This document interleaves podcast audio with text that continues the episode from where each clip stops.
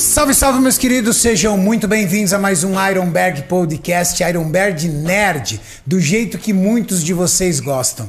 Hoje eu tenho o privilégio de receber aqui dois amigos, dois irmãos, mas que no Ironberg Podcast é uma visita.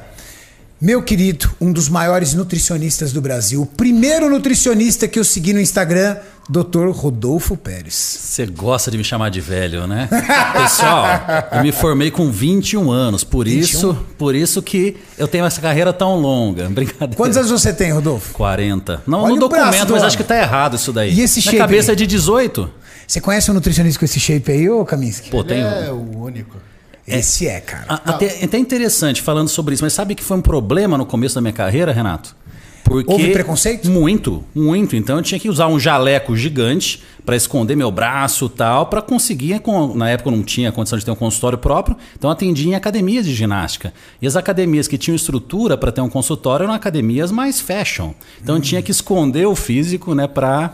Para você ir lá, por exemplo, numa companhia atlética da vida atender lá os caras, você tinha que usar um jaleco de obeso. Sabe por quê? Na época teria que ser. É. Imagina ele Hoje já se tornou jeito. diferente. Ah, né? Ele bolado desse jeito, shapeado. Ixi. Aí o cara casado, entendeu? Leva a mulher dele para passar com o nutricionista e falar: ah, não, não, não, não, não, não, deixa isso pra lá.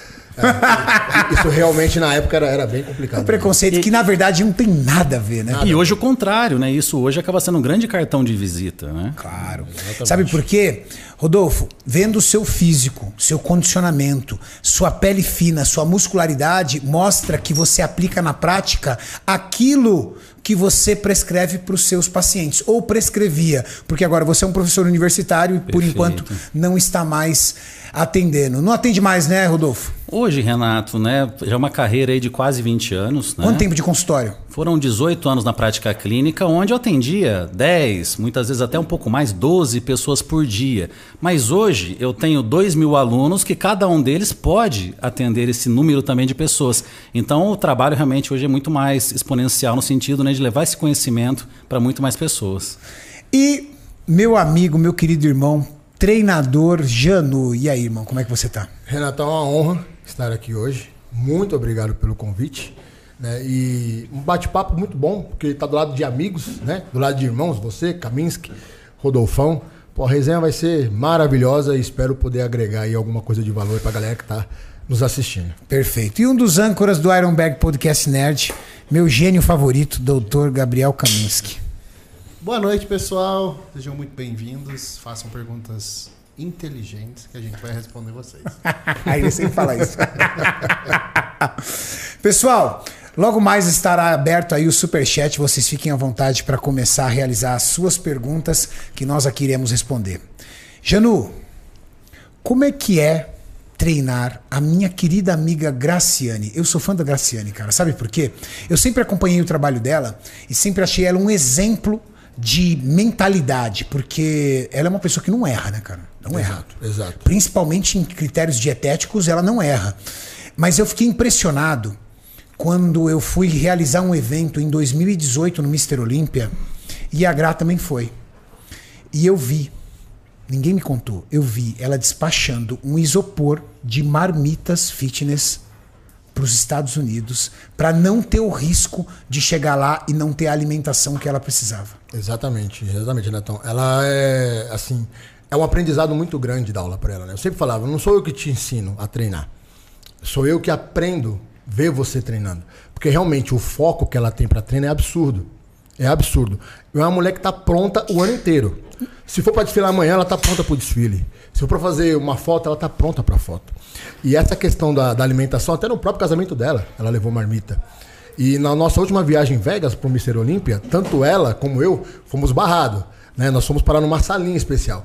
E ela foi barrada pelo fato de estar levando as marmitas. Hum.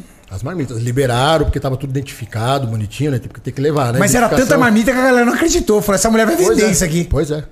Foi barrado. Porque não é comum. Imagina, ela, ela despachou, eu vi, ela despachou um isopor gigante. Ela não sai da dieta. Não É sai da dieta, é cara. impressionante, É impressionante. E, e- eu, e assim, e aí quando eu virei mais fã, isso, isso me trouxe toda a admiração por ela, mas quando eu virei mais fã da Gra, quando eu conheci ela pessoalmente, conversei com ela. É um amor de Que mulher doce, É- é uma carismática, com todo mundo. Ela tava no aeroporto, cada um que passava, ela abraçava, ela agradecia, ela, ela tem uma paciência de Jó. Exatamente. Lá na academia, na companhia, né, onde a gente treina, é, ela é uma simpatia desde a hora que ela entra na academia até a hora que ela sai. Cumprimenta todo mundo, brinca com todo mundo, brinca lá com vários professores, né, que ela pegou amizade. E ela treina, veja ela treinando, cara, assim, é um privilégio muito grande. Ela tem uma consciência corporal absurda, né? Absurda, absurda. Ela já fez agachamento comigo com mais de 230 quilos. Meu Deus. Tô falando sério. E foi numa situação engraçada que teve um youtuber, não vou lembrar o nome dele agora, dos Estados Unidos, que falou que o peso que ela usava era de isopor. Um youtuber falou que o peso dele era fake, Era isopor. agachamento. E isso espalhou, né, pelo mundo todo, porque ela é conhecida no mundo todo. Sim. E aí ela chegou nesse dia com muita raiva, eu nunca vi ela tão brava naquele dia. Chega raiva de chorar, né, nervosa. Eu tive que pegar, fazer um vídeo ao vivo no Instagram dela. Eu peguei a barra, coloquei na balança, mostrava lá o peso, 20 quilos. Eu pegava as anilhas de libras, colocava lá 45 libras, 22 quilos. E ia aumentando a carga conforme a série foi. Foi, foi feita. Ela agachou com mais de 230 quilos. E você sabe por que o Na cara. raiva, na sabe, raiva. É, sabe por que o cara acus- acusou ela de fake?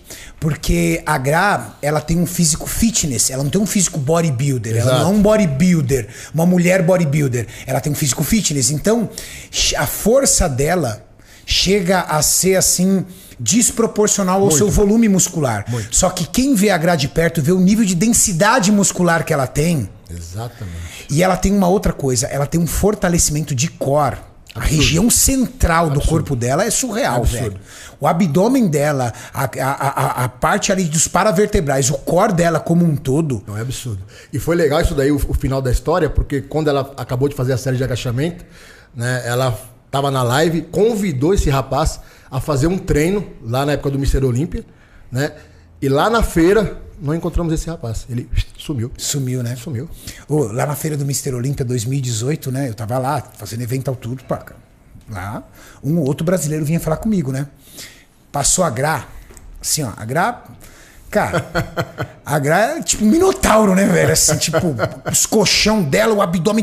Ela chegou com uma blusinha, cara, short jeans, andando assim, ó, arrastando a galera assim. Parou a feira. Mas os americanos não a conheciam. Tipo, não é que os americanos Sim. sabiam que era, mas os americanos olharam e falaram assim, mano. Deslumbraram. Queriam onde conhecer. Não, da onde saiu essa Não, mulher, e cara? foi engraçado porque nós tínhamos E a galera de treinar. admira. E a galera admira, a galera pede Sim. pra tirar foto. Tipo, a galera Sim. falando assim: caramba, como é que essa mulher chegou nesse shape? Foi, porque nós tínhamos acabado de treinar. Eu lembro muito bem desse dia. né? Nós Você tínhamos lembra? acabado de treinar.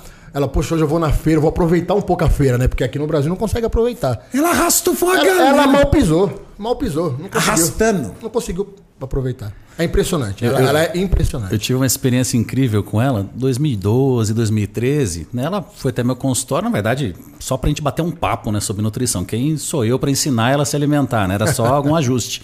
Aí ela foi a primeira vez, ok. Aí na segunda vez, quando ela voltou, eu fiz o hábito né, de perguntar pro paciente, né? E aí, Gra, alguma escapada? Ela me olhou assim, mas como se fosse um. um Uma ofensa. uma ofensa. Ela, como assim, escapada? Eu fiz o que você pediu, pronto, ponto final. Não, eu até mudei de assunto, tá, nunca mais toquei nesse assunto com ela. Realmente, eu nunca vi também nada igual no ponto de vista nutricional. É incrível. Sou fã da Gra. Gra, um beijo pra você, viu? beijo, um beijo, musa. Beijão, Gra. Você tá Um devendo beijo. uma visita nossa aqui no CT que você disse pra mim que ia vir. Rodolfo, como é que foi a escolha de ser um nutricionista? E se você pudesse voltar ao tempo atrás, você teria feito nutrição? Olha que interessante, Renato. Eu venho de uma família simples, né? E Você é do interior? sou do interior do Paraná. Eu nasci numa cidade chamada Nova Fátima, que dificilmente você vai ouvir falar, porque ela tem 5 mil habitantes. Caramba. E eu fiz a faculdade em Londrina, uma cidade já Londrina. grande, né, no norte do Paraná. Foi quando eu, com 15 anos de idade, eu comecei a treinar com 12, eu fui até uma palestra de um professor que na época né, morava na Inglaterra, Valdemar Guimarães. E eu, com 15 anos de idade, na palestra né, do professor Valdemar, ali eu olhei, caramba, me deslumbrou esse mundo. Aí chegou a parte de nutrição, ele falou o seguinte: olha, pessoal, eu não sou nutricionista, eu sou profissional de educação física, mas no Brasil nós não temos nutricionista esportivo que trabalha com musculação. E enquanto nós não tivermos, eu vou estar falando sobre isso, porque já que ninguém fala, eu vou falar. E aquilo me acendeu. Caramba, eu com 15 anos já pensando numa faculdade, tá aí, eu quero fazer isso, eu quero ser nutricionista e trabalhar com a musculação. Não pensava em outros esportes, né? Daí que veio esse desejo. Mas aí o ponto que eu disse que eu, que eu, que eu sou de uma origem simples. Não existia possibilidade na época da gente visualizar ganhar dinheiro com nutrição. Essa era a grande verdade na época. Até com relação a consultórios, eram mínimos os, os nutricionistas clínicos que trabalhavam com obesidade no máximo. A nutrição era mais para hospital, né? Mais hospitalar, UAN, Unidades de Alimentação e Nutrição. Então a gente não tinha essa visualização que nós temos hoje de uma área promissora, com condição de se ter um consultório, de cobrar caro em uma consulta, fazer palestras, etc. Então eu fui fazer junto a administração de empresas. Eu pensava o seguinte: eu vou trabalhar com administração, né, trabalhar em alguma empresa. Eu sempre gostei de carro, então eu queria trabalhar numa concessionária. Pensava em um dia ser gerente de uma concessionária, era a minha ambição.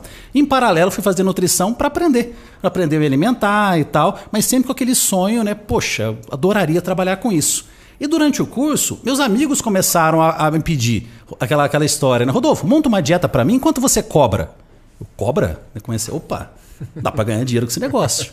Daí começou a acender aquela luzinha e eu desisti de administração e aí investi na nutrição já pondo isso como realmente meu foco profissional. Você começou fazendo duas faculdades? Duas, duas. Aí, na nutrição era em período integral, né, de manhã à tarde e à noite era administração. Caramba, período integral? Mas naquela época a gente não perdia tempo com rede social, né, né nesse sentido assim, é. falando o estudante, né, ficar lá bisbilhotando tal e vendo tal. A gente, o nosso tempo era mais o mundo real, né? Hoje em si, a, eu vejo o estudante, né, acaba perdendo muito tempo ali brincando brincando com bobeirinha, videogame e tal, em rede social e tal, e acaba não estudando tanto quanto deveria, né? Rodolfo, é verdade que você já foi sócio do Paulo Musi?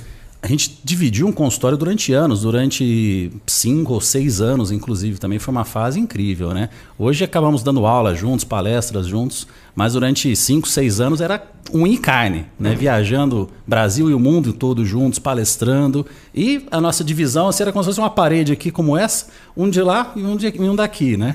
Eu conheci você. É, foi, eu conheci você antes da rede social por isso que eu fui te procurar logo no começo ali na rede social. Eu te conheci justamente por isso. Pelas viagens que você fazia. Eu não lembro se era pela probiótica, era pela probiótica? No começo era probiótica, Você sim, e o Muzi, durante né? anos, isso. Cara, o que vocês fizeram naquela época não existia. O que, que era? Os caras saíam daqui e ia pro Brasil inteiro dar palestra. Era muito legal. Então era uma época que não tinha rede social. Nenhuma. Então por isso que eles ficaram conhecidos tão rápidos. Por quê? O, o Muzi e o Rodolfo. Porque os caras viajavam o Brasil inteiro, então presencialmente as pessoas viam, e as revistas, que você viu o Muse na Sim. capa das revistas. Sim. Foi ali que eu acho Verdade. que vocês apareceram tão rápido, porque num, num, num mundo que ainda não existia rede social, tinha o Orkut, mas, mas era uma coisa muito pouco. É, o Orkut era mais bagunça, né? Quem estourou rede social mesmo foi o Facebook. O é. Orkut era mais bagunça. No mundo que não existia rede social, você e o Muse estavam viajando pelo Brasil inteiro dando palestra. E, e Isso é... era um trabalho que a probiótica fazia muito legal. E as palestras eram gratuitas, né? Isso que é gratuitas. Era muito interessante. O trabalho que a probiótica fazia, cara, era um negócio que não existia. Tipo, a probiótica distribuía para o Brasil inteiro palestras gratuitas. Não, isso é um absurdo. É Hoje em dia, né, por causa da pandemia, a gente sente falta de, de ter palestra presencial. E, pô, você falar de nutrição esportiva, que ano que é isso? É, isso está falando aí de, nessa fase da rede social já de 2008, 2010, né, por ali. E, e como mais eu, de 10 anos atrás. Mais de 10 anos. Mais 10 anos é. Ninguém falava disso. E, e olha, olha como é interessante né, a entrada da rede social, porque até então eu comecei a palestrar em 2004. E as, a divulgação de palestras era cartaz nas academias, nas universidades. Depois disso, né, com as redes sociais, a gente consegue né, de uma divulgação muito maior. A gente já chega, públicos que eram 40, 50 pessoas se tornaram 500, 600, mil pessoas. Né? Então, realmente, essa virada de chave da rede social para a divulgação foi incrível. Não, foi muito legal. Mas não é nessa época o trabalho que vocês fizeram ali junto com a probiótica foi demais. E não era à toa que naquela época a probiótica era imbatível. Imbatível. Imbatível. imbatível. imbatível. Tipo, a probiótica lá em cima e as outras marcas tentando correr atrás. Eu lembro na época que eu fazia parte de uma outra marca que era concorrente direto da probiótica, era Integral Médica na época, e cara, a gente não conseguia chegar perto dos caras, não adianta. E até hoje, né? Se você pegar e ver a probiótica, até hoje é uma marca totalmente em questão de lisura, né? Nunca se envolveu num escândalo, nunca teve um problema é, é, de qualidade de produto, nunca teve nada. O que ela teve foi uma redução da mídia e ela saiu um pouco do fisiculturismo, acabou indo pro endurance e outras coisas, mas a questão de qualidade de produto, a questão de segurança, de tecnologia, sempre foi incrível. A probiótica, a maioria das pessoas lembram da probiótica por terem sido o cara que tem mais de 30 anos de idade, o primeiro suplemento dele ali, provavelmente, ele foi. tem que ter tomado alguma coisa da probiótica. Foi, com certeza. É um magrinho que tomou uma massa 3,200. é. é algo assim. É, não tem jeito. Não, e, e, e respeitada internacionalmente, né? Exato. Foi a primeira marca brasileira a um gringo saber o nome. Os caras faziam FIBO, cara. Em feira. Os caras faziam FIBO. FIBO na Alemanha. Fibo? Foi, foi. Foi nessa foi época com o Paulo. Fui. Olha isso, cara. Com o Paulo, com o Eduardo Correia, Carol Saraiva. Muito história. legal, cara. Tem Muito história. legal. E, e, aproveitando essa, até esse foco da probiótica hoje com endurance, é algo assim que eu sempre senti falta no Brasil, de uma, uma maior atenção das empresas com relação aos atletas de endurance. Porque falando de volume de suplemento, comparando o atleta de força e o atleta de endurance, o atleta de endurance precisa de mais. Precisa de mais, mas ele é teimoso e não usa. É, exato, mas eu acredito que é falta também desse trabalho, até dos profissionais, Sim, esse é nosso trabalho, trabalho, em si, de informação, chegar informação, até eles, assim, né? É falta do trabalho, mas às vezes o cara é o seguinte, o cara gasta 400 reais num pedal diferente para a bicicleta dele, mas ele não quer gastar, por exemplo, 80 reais num suplemento que melhora a performance. A musculação é o contrário. A musculação, como ela entra para fins estéticos, o cara ele investe mais porque ele fala assim: eu vou investir no shape porque eu quero um shape bonito. É, ainda é a minoria, né? Mas investe, acaba investindo. Investe. É? Ainda acaba investindo. É isso aí. Por que você quis ser farmacêutico se seu pai é arquiteto? Sua mãe, a... sua... Você é filho de professores? Não. Minha mãe é assistente social que quis ser assistente social para trabalhar com presídio. Sua mãe trabalhou em presídio? Sim. Manicômio judiciário, tudo isso. Sério? Uhum. Eu e minha irmã. E o que, que uma assistente social faz, por exemplo, no manicômio judiciário? Ela faz uma integração, ela faz o meio de campo entre o preso, o, o Estado e a família do preso. Então ela faz esse meio de campo. É, minha mãe parou de trabalhar em presídio porque eu nasci e daí ela, minha irmã é mais velha, então ela ia com dois bebê conforto para cadeia deixava minha irmã numa cela, eu noutra. Mentira. Ô, sério? É sério isso, Cami? Ah, porque tem as presas de bom comportamento, né? Sim. Até minha mãe casou guarda com presa, assim, ela ela... Sua mãe viu guarda com presa casar? Tem que trazer a mãe Não, ela fez o casamento. É. Ela arranjou para um guarda uma presa, falou: Ó, oh, esse aqui pode confiar. Tem que trazer ela aqui. Não, é sério mesmo, cara. Sério. Trazer ela aqui.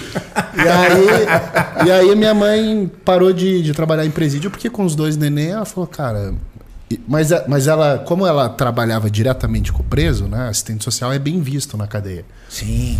Então os presos Tem chegavam. Inclusive pelos presos. Né? Isso. É. Então eles chegavam assim: ah, a senhora vai ter uma dor de cabeça terça-feira, hein? Mas minha mãe já sabia que não, ia, que não ia trabalhar na terça, que era dia de rebelião. Meu Deus. Aí chegava o diretor e falava: pô, como é que toda rebelião você não vem? Que, que você tá, tá sabendo de informação que não tá repassando? Então é um. Caramba, era pesado assim. pesado, né? pesado. Nossa senhora. E como é que sua mãe lidava com isso? Assim, ela conseguia chegar em casa e desconectar de tudo isso? Não. Somatiza, não tem jeito, né? Levava para casa, o cara acabou de sair da cadeia, ela queria sair com o cara na rua procurar emprego. Ah, sua mãe era muito humana, assim. Muito, muito, muito, muito, muito. De querer, tipo, salvar o cara de qualquer jeito. É. E aí, bom, ela trabalhou em tudo já. O último trabalho dela era com menor drogado, né? Que é o pior. Aí que ela sofria. Criança de 7 anos, usuário de crack. Meu Deus. Aí, pô, você, como é que você vai ressocializar? Como é que você vai tirar do vício? E aí não tem clínica, né, para criança. Então não tem como internar. Então ela já viu de tudo. Nossa. Então eu tenho uma mãe super humana e o meu pai super de exatas, assim. E... Seu pai é arquiteto, seu pai é um baita do arquiteto. Baita do arquiteto.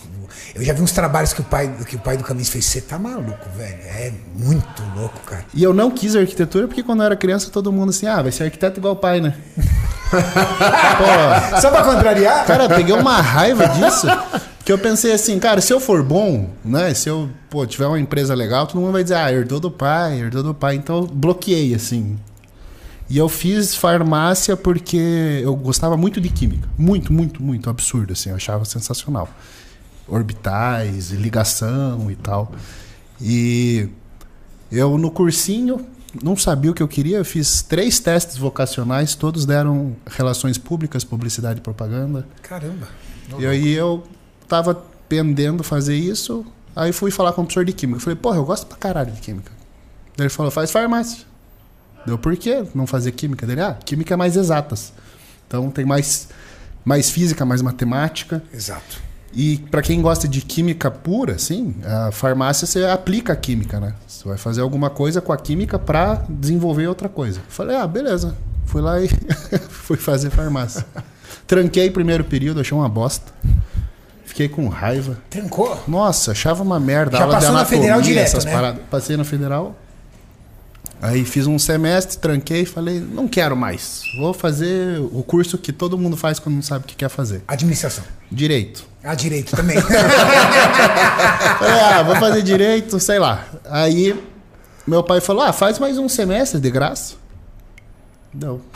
É, de graça, beleza. Segundo semestre já tinha umas matérias mais picas, assim. Eu falei, puta, gostei. Tive bioquímica no segundo semestre. Apaixonei em bioquímica. Ou seja, tudo que odia, todo mundo odiava, você se apaixonando, né? Eu velho? era o do contra, assim. Era do contra. Todo mundo odeia bioquímica. Ele, nossa, Pegava que delícia. Aí, puta, do segundo período em diante me apaixonei. Eu ainda vou fazer um teste de QI em você. Porque você tem um QI a mais, irmão. Não eu falo tem. que ele é meu gênio favorito. Pensa num bicho inteligente, velho. Puta merda. É muito. Eu- Eu chamo do, meu, do meu gênio careca. eu sou fã careca dele, ele sabe disso. Eu sou o fã número um desse cara. Tem perguntas no superchat aí? Por enquanto não, né? Por enquanto a galera tá adorando a resenha aqui, né? A galera que tá é curtindo a resenha. Mas fala da Gra, de novo. Cara, eu tava nesse, nesse- nessa feira, no Olímpia, puta multidão ao redor dela, e eu ainda não conheci ela pessoalmente, mas de rede social. Cara, ela me viu no meio da galera que tava cercando ela, pediu pro segurança me chamar pra conversar. Então, assim. E desde então, puta, um carinho enorme. Ela é incrível como ser humano. É, Demais, essa, velho. cara, eu não tenho, assim, a paciência que o Renato tem, não tenho. De tipo, vamos tirar foto com todas as pessoas que estão na praia hoje. tá O? Rodolfo Pérez, eu fiz uma paz com o Rodolfo Pérez e ele ficou assustado. Ele ficou assustado. Eu saí de lá só quando eu atendi a última pessoa. Não, foi incrível. Saí de lá quase 9 horas da noite. É, tipo, Isso você chegou muito tenho mais paciência. cedo. Você chegou Cheguei muito mais chegou- cedo. Chegou duas horas mais cedo, né? Não, eu cheguei a uma. E- Aí, então você foi palestrar às 5. Cinco. É. Aí eu cheguei a uma e consegui entrar duas e meia. Foi. Fiquei uma hora e meia lá Entrei fora. você lá a fora, galera. é. Você e a Tati. Isso. Aí entrei duas e meia pra. Era duas e quinze mais ou menos pra palestrar às cinco. Aí atrasou um pouco, entrei umas seis horas, mais ou menos seis e meia. É. Dizem que esse reconhecimento é sorte, né? É, viajar o Brasil inteiro dando palestra de graça também é sorte, né? É, bem isso. E, e muito legal, né, Renato? Teve um, um aluno, inclusive, que, eu- que ele veio aqui até, a- até o CT, né? O Lucas. Teve. Não sei nem se você sabe, mas o Lucas, naquela semana, ele tinha perdido o pai. E ele tava assim, né? é, Só de eu ter visto ele no curso, ele mora no Rio Grande do Sul, no interior do Rio Grande do Sul. A hora que eu vi ele na palestra, já fiquei muito feliz dele estar ali, né? Naquele momento tão difícil. Depois que eu vi ele postando a foto, né? Ele. É, ele chegou pra mim e, e falou assim: Renato, eu sei que o centro de treinamento é fechado pra todo mundo, mas eu tinha um sonho de conhecer o CT. Olha Você pode só. ir lá? Eu posso ir lá? Eu falei: pode. Vai lá, conhece o CT, tira uma foto, conhece a galera, tudo. Ele veio aqui, veio, acho que com a namorada dele, ele ficou felizão. Aí no momento, pai, naquela semana, naquela semana, o pai com 50 anos, né, algo totalmente inesperado. Então, realmente, né, isso, isso eu aprendi muito, né, nessas, nessas palestras em si, né. É realmente a gente não sabe aquele momento que a pessoa tá, tá vivendo. Até um evento anterior da, da, daquele Renato, foi um evento bem pequeno para 60 pessoas. O aluno que mais participou, que mais perguntas fez, em três semanas ele faleceu. Sério? Faleceu forte, 30 anos, aparentemente saudável. Covid, né? Faleceu. Aquele evento foi o último da vida dele. Cara, né? E, e teve, teve uma hora assim que eu ainda pensei, caramba, tá perguntando demais, acho que eu vou dar um toque nele pra diminuir as perguntas, né? Mas, Pô, depois eu pensei, cara, eu devia ter falado pra ele entrar lá e palestrar com a gente e sei lá mais o que, né? Ser feliz. E- Exato, né? Então a gente não sabe no momento que a pessoa está vivendo, o que, que vai acontecer na, na sequência. E, a- e nós mesmos, né? Igual a gente está aqui, né? Viveu hoje, viveu agora, tá curtindo. Tô feliz pra caramba de estar aqui com vocês, de ter feito um treino aqui. Então é, acho que nessa, nessa, nesse mundo hoje, com tanta tecnologia, com tanta, tanta ansiedade pelo dia de amanhã, pelo futuro, eu vou ficar rico, eu vou ficar famoso, eu vou ficar sei lá o quê, a gente tem que viver mais o hoje, né? Até entrando nesse ponto, né? Lembrei da, do Lucas, já me veio mil, mil coisas na cabeça, a questão das palestras, o carinho das pessoas com a gente, né? Até teve um momento, Renato, no final da palestra, vi um menino chorando, me agradecer pelo evento. Ele me segurou pelo braço, Rodolfo, obrigado por esse evento. Aí eu, nossa, eu pensei, nossa, eu arrebentei na palestra, né? Daí ele terminou assim, me olhou, queria muito ter conhecido o Renato. Deu, cara. Mas olha que interessante, que ele é da área de administração, nada a ver com a área, mas ele foi lá para te conhecer. Né? Realmente, então isso é muito gostoso, né? Esse, esse contato, né? Não, e o carinho da galera é Não, é demais. impressionante. Te- teve um evento que eu e o Rodolfo fizemos em Dourados. Lembra, Rodolfo? Opa! É, foi um sucesso absoluto. Eu fiquei assustado, até porque é, nós fomos convidados aí numa rádio da entrevista. Né? A Rede Globo foi cobrir o evento, a Rede Globo de lá. Né? E foi um evento que tinha mais de 500 pessoas. E assim, eu fui o primeiro a palestrar, né? Então aquele choque, você vê aquela multidão. Assim, mas foi um- uma coisa assim tão surreal que aconteceu isso, né? No, no- no- no final do curso, veio uma senhora lá, falou assim: Meu, eu não, eu não estudo, não faço nada, eu sou dona de casa, mas eu vim por você porque meu filho te acompanha. É, é sabe? gostoso, É, gostoso. assim, é algo realmente muito que. legal. Essa troca de energia é absurda, cara. É, É absurda. muito legal mesmo. Eu, eu- eu- eu- isso já aconteceu várias vezes comigo, mas uma que ficou na minha mente para sempre. Eu estava na ATP Suplementos, na festa da ATP Suplementos, que é uma, uma loja incrível que tem em Caxias do Sul, do meu amigo Arnold. Opa, Beijo, abração, irmão. Arnold. Se você estiver por aí, um beijo no seu coração. Já fiz umas palestras lá com ele, Já menino também. sensacional. Ah, o Arnold é incrível. Sensacional. Baita empreendedor. E eu cheguei, né? E tava lotado, lotado, assim, gente do lado de fora, aquela fila tremenda, né? E, e eu cheguei pra, pra presença VIP e tinha uma senhora com um garoto de uns 18 anos de idade, 17 anos de idade na porta, bem na porta. Quando eu desci do carro, emboquei na entrada da loja, assim, eu fui entrando na loja, ela estava no comecinho da entrada da loja, ela me abraçou e ela não parava de chorar. E aí todo mundo ao redor ficou ali assustado com a reação dela, né? Que foi uma reação muito emocionada dela. E ela abraçava e me chorava, e ela chorava desesperadamente. E eu só abracei ali ela, tudo. Depois que ela se acalmou ali, passou um minuto para ela se acalmar, ela disse: O meu filho é, passou por uma crise de bullying na escola, por obesidade, e ele se trancou no quarto. E ele não saía mais do quarto. Ele não saía do quarto para socializar, ele não saía do quarto para conversar com a família, ele não saía do quarto nem para comer. Tinha que levar a comida para ele lá. Ô, louco. Tamanha depressão. No quarto, ele começou a assistir os seus vídeos do seu canal. E aí um dia ele saiu e falou assim: mãe, eu quero começar a, a- a fazer academia. Você me ajuda? Aí a mãe escolheu uma academia dele, ele começou a treinar. Ele perdeu, acho que mais de 30, 40 quilos. Nossa. Emagreceu, voltou para a escola. Ele tinha abandonado a escola. Voltou para a escola e hoje era um menino feliz, saudável. Tudo. Aí eu olhei e falei assim: peraí. Olha a responsabilidade que nós temos dentro da rede social. É muito grande. Por isso que eu tento ao máximo evitar falar palavrão, por isso que eu tento ao máximo evitar certas coisas, até certas brincadeiras. Por quê? Porque eu recebo mensagem de pessoas dizendo: Olha, eu, minha esposa e a minha filhinha assistimos vocês. Eu, minha esposa e meu menininho assistimos vocês. Responsabilidade é muito grande dentro de uma rede social. Demais. A gente precisa tomar muito cuidado com o É que a gente faz. É absurdo. Nós, como profissionais da saúde, é uma preocupação muito grande quando a gente vê alguém, por exemplo, ensinando algo extremamente errado sobre treinamento. Ou alguma coisa que é muito folclórica sobre a nutrição. Ou então um mito danado, ou promovendo algum tipo de farmacológico como se isso fosse o segredo para um emagrecimento. Nós ficamos aborrecidos porque a gente sabe do impacto da rede social dependendo desse profissional, se ele falar uma baita de uma besteira sobre uma regra de nutrição ou sobre uma estratégia de nutrição e ele pega uma pessoa desesperada, a pessoa vai se agarrar nisso. Exatamente. Não, é o que mais acontece, na verdade, porque o, o ser humano ele tem aquela síndrome de achar que estão escondendo alguma coisa, né? Não, tem um segredinho, tem alguma coisa que eu não sei. E aí quando ele vê alguém falando assim, pô, vou revelar agora qual a, a canela é o segredo do fisiculturismo. E, e aí as pessoas caem e, e pagam e gastam, porque todo mundo quer um atalho, quer um jeito rápido, quer uma solução mais prática, mais fácil. Pô, o Rodolfo acho que é o cara que mais deve sofrer vendo dieta na internet. Nossa senhora. E, é, e cada hora é uma. É dieta do HCG, é dieta do da lua, é, porra, sabe? Dieta de 500 calorias. Você fala, cara, É, isso no- não tem como. No, no consultório, a gente passa muito mais, mais tempo, na maioria das vezes, ajustando trabalhos inadequados que vieram, né?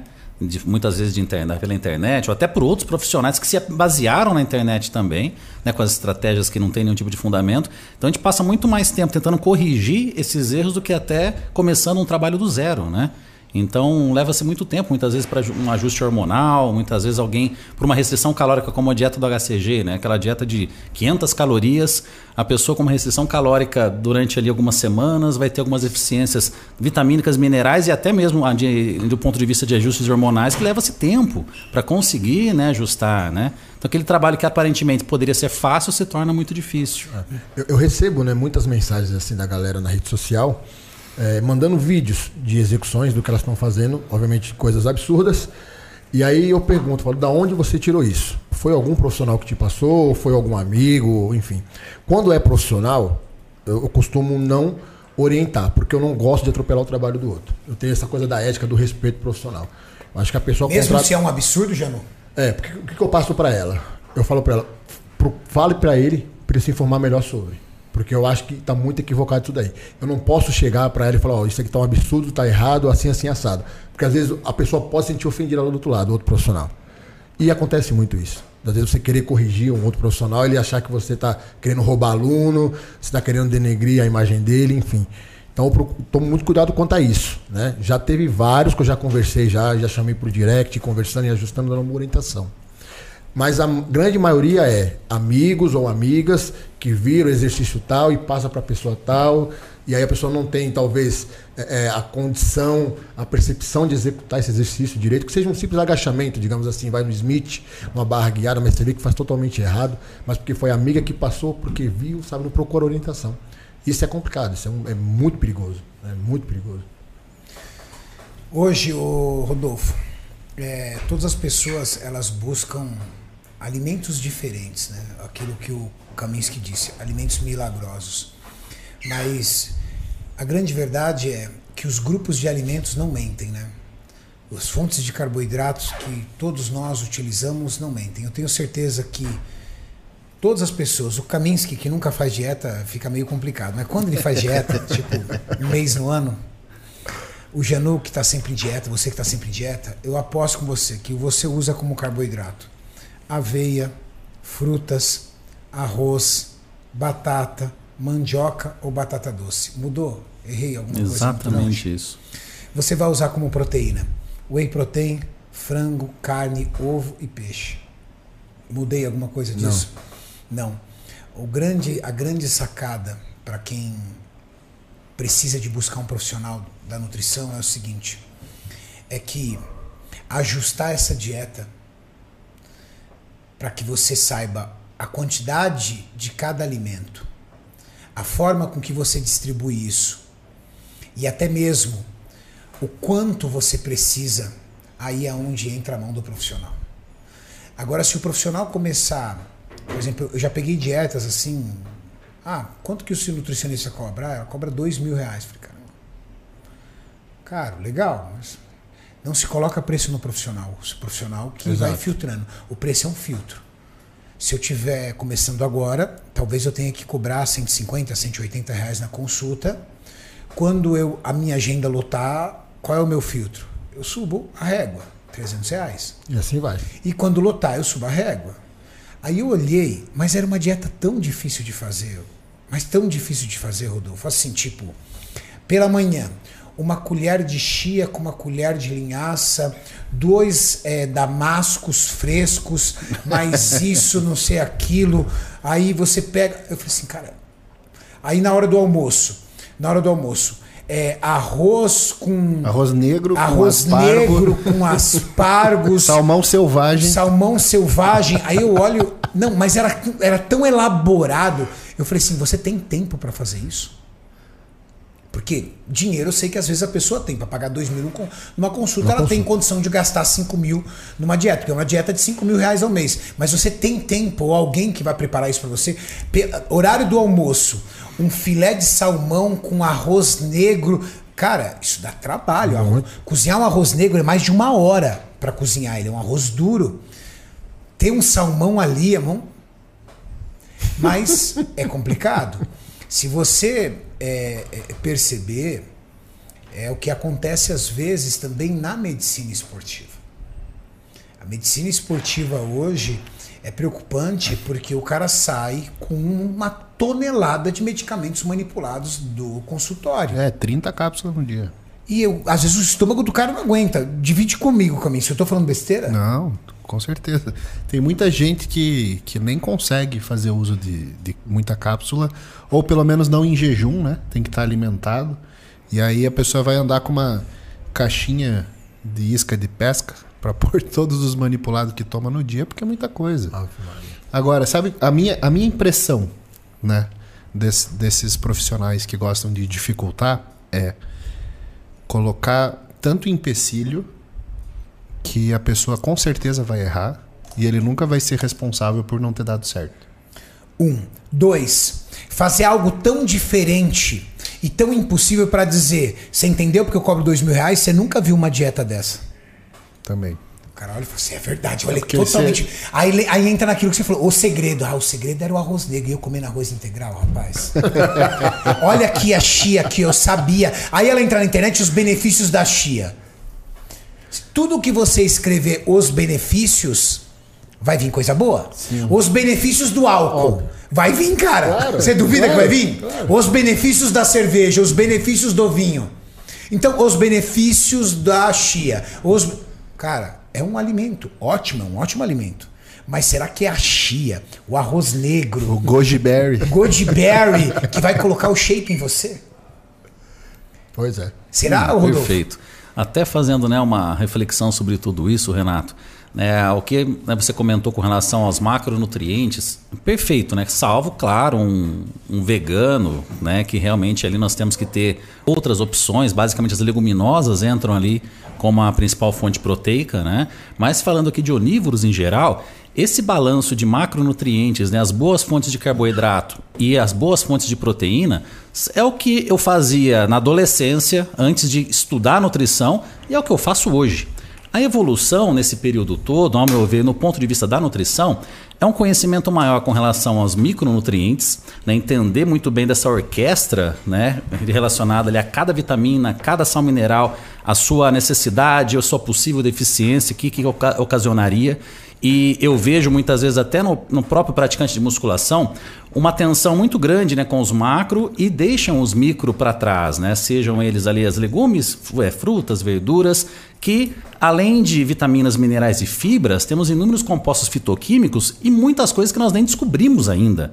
Né? Então, realmente, tem que fazer parte da alimentação essa, esse prato colorido que é coisa de 30 anos atrás, mas pouca gente faz hoje né, de ter aquele prato colorido, é, com mais vitaminas, mais sais minerais. Com o passar de, de todos esses anos, também nós temos um grande conhecimento com a interpretação de exames laboratoriais, que a gente pode, claro, né, todo mundo que tem o acesso, seja por plano de saúde ou até a questão de pelo, é, pagar realmente uma, uma guia de exames mais elaborada, mas com uma guia de exames a gente consegue ter uma elaboração mais assertiva do plano alimentar, tanto com relação aos macro, tanto com relação aos micronutrientes. A gente pode associar, por exemplo, níveis de triglicerídeos daquele exame com injeção de carboidrato, nível de injeção de proteína com níveis de ureia, e aí mil e outras, mil e outras informações. E outro ponto que eu acho interessante também da evolução da nutrição, para as pessoas terem assim uma, um bom conhecimento, é com relação à saúde do intestino existe um, um consumo de proteínas exagerado. Isso eu demorei muito para aceitar, tive que estudar muito, tive que ler muito artigo para aceitar realmente que não tem a necessidade do praticante de musculação ingerir tanta proteína assim. Quando eu falo tanta proteína, é 4, 5 gramas de proteína, muita proteína mesmo. Isso acaba gerando ali o maior crescimento de bactérias proteolíticas que vão gerar uma desbiose intestinal. E como a dica que eu dou, para o praticante de musculação, me vejo né, lá no comecinho, quando eu era adolescente, né, na época da faculdade, inclusive, que eu não tinha assim, condições de pagar um nutricionista. Observe, quando vai no banheiro, observe cheiro, formato de fezes. Esse negócio de interditar o banheiro tá errado. Né, que, poxa, eu lembro na minha adolescência, pô, eu interditava o banheiro da minha casa, aquela quantidade absurda de albumina. Albumina. Desnecessário, desbiose, que vai gerar, inclusive, devido à conexão no intestino-cérebro, até com relação à saúde mental, ansiedade, depressão. Podemos ter várias consequências negativas também relacionadas a isso.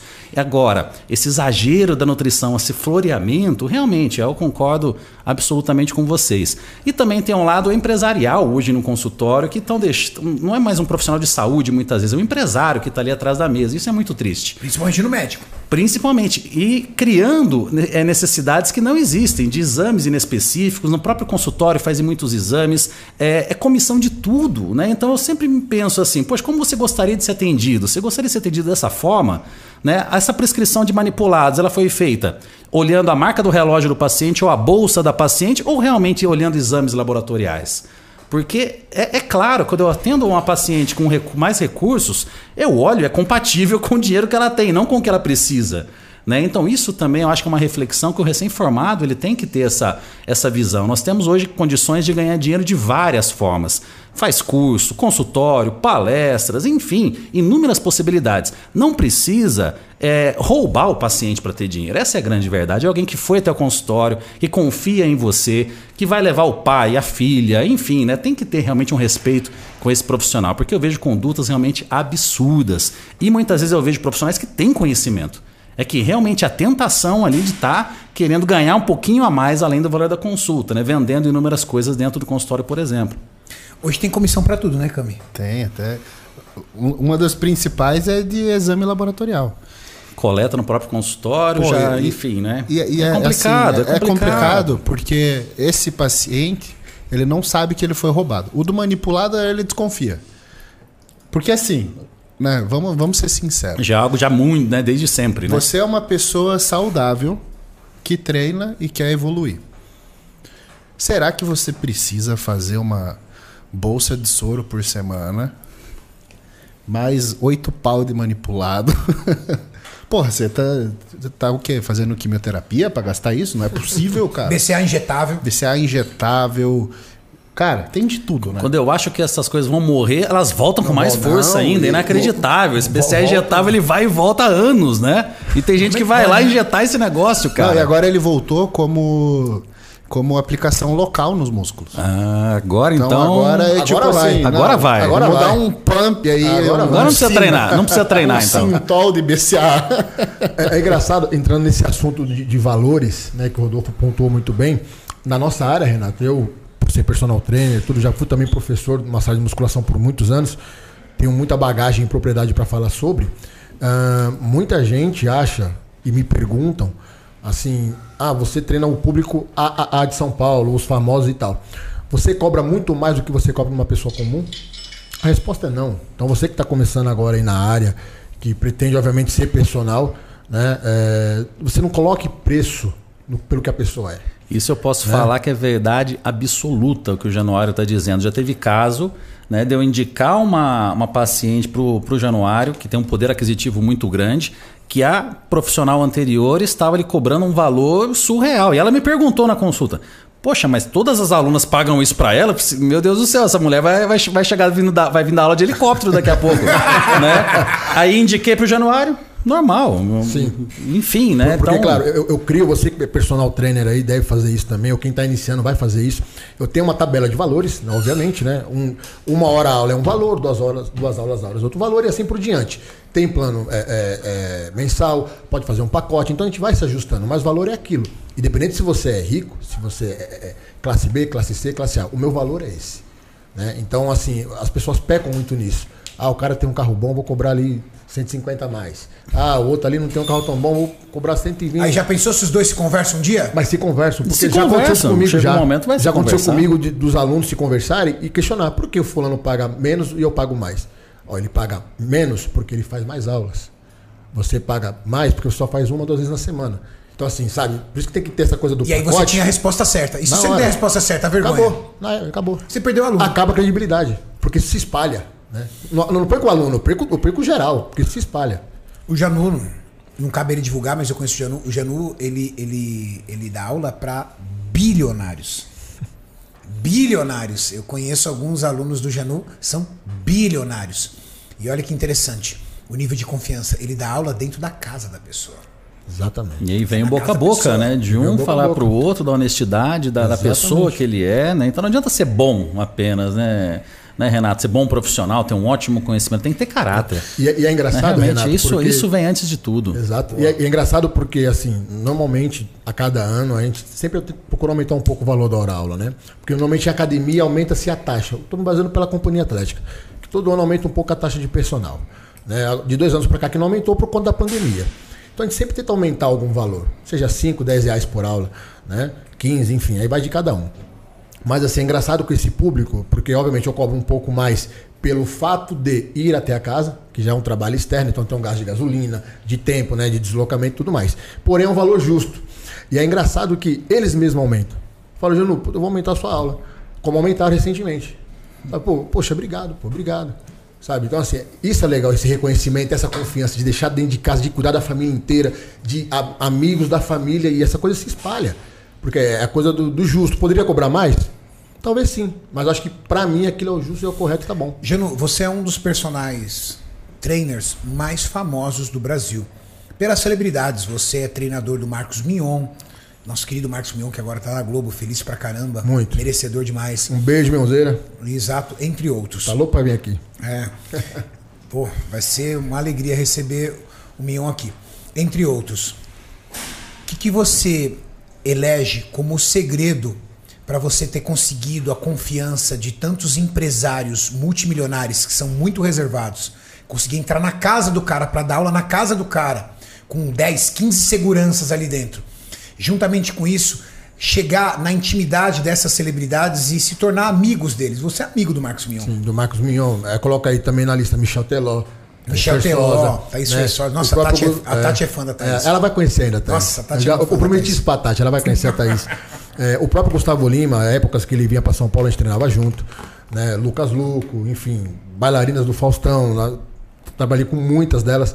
Então, assim, é, eu creio que o grande segredo é, é a questão do compromisso, do respeito né? e da verdade. Né? Foi aquilo que eu citei no começo. Não é porque é famoso ou porque tem dinheiro. E posso isso, aquilo. complementar com uma coisa, Jano, de Pode. quem é seu amigo e estou muito né, do seu lado há tantos anos, você não é invasivo. Você não, não entra na pessoa, não quer estar grudada nela o tempo É, inteiro. isso, não. é, isso não, é bem é. importante. Isso, Isso é bem importante. Essa é Você não quer- sacada, hein? Você não É. quer ser o papagaio Não. de pirata, tá ali grudado o tempo inteiro, Sim. me leva pra cima, me leva Sugando, pra baixo, né? Não, me, e- me deixa no palco no seu show. Não, você é, não, né? não sou. Pede pro cara, posso tirar uma foto no seu jato? É, é, exato. Teve várias histórias assim, Rodolfo. Foi bom você pontuar. Com o próprio Mignon, que a gente, na época de suplementação, assim, quando a gente era parceiros de time, tanto da Max e também da Midway, é, é, às vezes assim, eu dava muito suplemento para muito atleta. Ninguém sabe disso, né? Assim, é, é o que eu falo. A pessoa vê stories, mas não vê história, o mundo E- real. Isso aí tem um coração que é Eu- maior do que o bíceps. Isso aí. Eu- Você pegava as você dava, você dava pros companheiros na academia, eu pro, dou- pros, pros estagiários. o- Isso aí não, não- é. ninguém posta no stories, não. É, Esse cara posta. aqui é nota mil, cara. Eu dou. É, é, é, Esse só é pedir nota ajuda, mil. me vende. Eu falo, não vou vender. Eu te dou. Eu te dou. E às vezes assim, eu, eu preferia comprar do que pedir pro Mion. Ele, ele- era briga. Você tá ficando louco? Pô, eu tenho muito lá em casa, pede. Eu falei, não, não tenho obrigação de pedir, nem você de me dar. Né? Claro, se você me presentear, beleza. O Michel Teló, uma vez, a gente discutiu, eu nunca vi o Michel Teló bravo. Ficou bravo comigo, que eu tinha colocado um aparelho DVD no carro. E fui no shopping e comprei né, o DVD lá dele, bem sertanejo, né? Eu gosto bastante. E aí eu cheguei na segunda-feira feliz da vida pra mostrar pra ele o DVD que eu comprei, que eu instalei no carro, falei, pô, queria um autógrafo, uma dedicatória. Ele não vou autografar. Até hoje ele não me deu essa dedicatória. Falei, pô, pô, Michelzão, daí não, você comprou, você tem me pedido. Eu te dou. Falei, não, Michel, você não tem obrigação de me dar. Tanto, ó, eu, eu dei aula pra ele. Dando aula pra ele, hein? Aula pra ele, todos os dias. Eu demorei mais de um ano e meio, ô Renato, mais de um ano e meio em ir ao show dele. Assim, e ele me convidava, já não vamos. Eu, tá bom, eu vou. Chegava no final de semana, não dava. Eu não, eu não e muita gente pedia, ô, me leva no show, arruma um convite, isso, aquilo. Eu, eu poderia arrumar pra mim e não ia. Demorei mais de um ano e meio pra ir no show do cara. Se você, profissional de educação física, está assistindo, tá aí um aprendizado incrível. Se você quer treinar a alta sociedade e construir uma carreira de sucesso como personal trainer. Temos perguntas, Gu? Temos, vamos lá. Vamos lá. Mestres, temo, tenho hipogonade. Texto era 126 NG. TRT há seis meses, uma deposteron por semana. Treino há um ano e meio. Devo esperar ganhos de natural ou de hormonizado? Pô, boa pergunta, Pergunta essa, do Thiago. Cami. Boa pergunta. Um cara que faz uma reposição hormonal sendo um- tendo um quadro de hipogonadismo, ele dentro ele tem que ajustar uma dose para ficar na, do- na- na faixa fisiológica, né? Porque senão ele corre o risco de, mesmo sendo um paciente com hipogonadismo, passar para suprafisiológica. Ele já está em suprafisiológico. Já né? Uma depo a cada 15 dias seria aí uma TRT. Ele faz uma por semana? Uma por semana Não, ele já está suprafisiológico. Então ele deve esperar, sim, um ganho acima do natural. Acima do normal. Com certeza. Boa pergunta. Temos aí, Gu? Temos. Mensagem do Leandro. Rodolfo, passando para parabeniz- parabenizar da sua aluna Fernanda Rocha. Os resultados delas est- dela está, in- está incrível. Melhor Nutri possível. Olha que Ó, legal. Você tem uma aluna numa pós-graduação, provavelmente, sim, né? sim. E a Fernanda Rocha, olha só que interessante. Ela é Ela, Nutri já? ela se formou, ela é e já concluiu a especialização no ciência esportiva, foi a maior nota da, até hoje, né? Nossa melhor aluna até hoje no sentido de nota, né? 9,5 foi Nota a histórica dela? É, foi, por enquanto é a nossa melhor aluna com relação a notas, né? Um, uma E pelo que querida. Parece uma, profissional querida. excelente, que o menino tá Olha agradecendo. que legal, né? Que legal. A gente fica muito feliz. Hoje o, o meu sucesso profissional eu busco ver o sucesso do meu aluno, né? Eu quero que o aluno apareça, quero que ele conquiste seus sonhos, que vibre, né? Que, Você tá dando aula que do evolua. quê? É, Como é que é? Funciona? Eu Conta sou, pra galera. eu sou coordenador né, hoje de duas pós-graduações. Né? Até no início eu pensava em escolher nutrição esportiva ou nutrição clínica. Mas na verdade, a nutrição esportiva mesmo, ela é restrita a um público muito pequeno. O nutricionista em um consultório, ele tem que estar apto para atender pessoas que vão desde gestantes, crianças, idosos, obesos, enfim, né? Aí entra uma nutrição mais para o lado clínico. Então eu coordeno os dois lados. Uma pós-graduação em nutrição, nutrição esportiva e estética e uma pós-graduação em nutrição clínica integrativa funcional. Aonde? As duas na plenitude, na plenitude educação. E como é que a pessoa faz se ela for é, formar... Só nutricionista, né? Nutricionistas, médicos, a, Médico a de nutrição, a de- a de nutrição esportiva, profissionais de educação física também acabam, acabam tendo grande interesse. E muitos profissionais de educação física, em algum momento, pensam em migrar para a nutrição, novos ares, né? É, ter um novo desafio. Então, muitas vezes, durante a graduação de nutrição, já faz a pós-graduação para já terminar e começar ali com uma, um conhecimento bem maior. E como é que faz pra pessoa se inscrever nessa pós-graduação? Agora, turmas ano que vem, né? Que é uma pós-graduação mesmo, né? São 18 meses, né? Uma pós-graduação reconhecida pelos padrões do MEC. Então, são 18 meses de curso e o início da próxima turma em março, né? Da pós de nutrição esportiva e estética. Legal. É algo assim, é, é algo que eu sempre sonhei, né? Em realmente trabalhar. Minha, mãe é professor, foi professora, né? E hoje ela é aposentada, então eu sempre tive esse sonho de ser professor. Né? E olha que interessante, Renato, eu gosto muito de falar dessa questão de carreira. Quando eu estava no, no colegial, eu falava que queria ser nutricionista, depois que eu fui na palestra do Valdemar e tal. E os professores falavam: Meu, Rodolfo, você é estudioso, faz medicina. Eu, Mas não quero ser médico, eu quero estudar nutrição. Aí eu ia lá, olhava a grade curricular né, da medicina, não tinha nutrição. Eu, caramba, né? Eu quero estudar só isso. E aí eu fui meio que um desobediente ali com relação a isso. Na faculdade, eu falava que eu queria ser professor. E os professores me, não, Rodolfo, você é professor, para, vai ganhar dinheiro, monta um consultório um dia. Eu, caramba, todo mundo querendo pôr empecilho nos meus sonhos aqui. E aí você vê às vezes, porque às vezes um professor não consegue trazer 100% do que um aluno precisa, porque ele tá ali infeliz, né? Sim, sim. O cara vira assim, vai ganhar Exato, dinheiro. exato. Na verdade, é- é- foi o que sobrou pra ele. É, meu pai sempre falou: quem sabe faz, quem não sabe ensina. Mas é porque, infelizmente, olha- muita gente. Seu pai também não presta, velho. E- não, mas olha só, eu, eu gosto muito dessa frase e ela tem uma boa parte de verdade em alguns casos. Quando. Porque a prática, ela tem que colo- a teoria tem que ser colocada em prática. O, o cara que se forma, Ele termina a graduação, já emenda após, virou professor de graduação. Isso. Aí ele termina a pós, faz mestrado, já vira orientador da pós. Fala, porra, o cara, ele não tem viveu. que ter a ele prática, tem que Ele viver. nunca foi pro laboratório. Tem, tem que viver realmente, né? Então tem que andar junto, a teoria realmente com a prática. É o, é o virgem leitor de Kama Sutra. É o virgem leitor de Kama Sutra. Na teoria tá fera. Ele leu dois, levou o Kama Sutra de pé ali, mas nunca botou uma pra dentro. Não, cara. Mas, mas isso tem muito, infelizmente. E eu vejo bastante isso, mais em universidade pública até.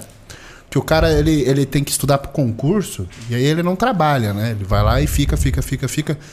Passou, ele tem ali os três primeiros anos de, de que ele pode sair ainda, que é o- como é que é o nome? Para ser efetivado. Aí passou os três primeiros probatório, anos, tipo estado assim? probatório. Passou o estado probatório, que o cara alcançou a Estabilidade? a estabilidade, o cara nunca mais lê, velho. Já era. Muitos usam o mesmo slide por 30 anos até se aposentar. É que o salário tá garantido, Exato, né? exato, Todo é. mês igual, né? Então, é- essa questão, né, de trabalhar por dinheiro no sentido, eu vou ser profissional tal porque eu vou ganhar X por mês. Isso é uma prisão.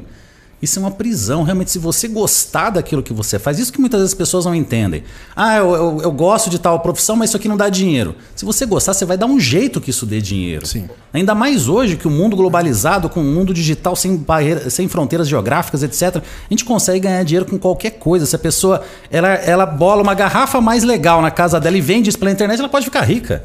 Né? Se, é, aquela, aquela história do artesão, artesão que antigamente tinha que fazer uma coisinha, levar até a feira da sua cidade e vender ali um a um, ele vende isso na internet. Então hoje os sonhos eles não têm limites mais, né?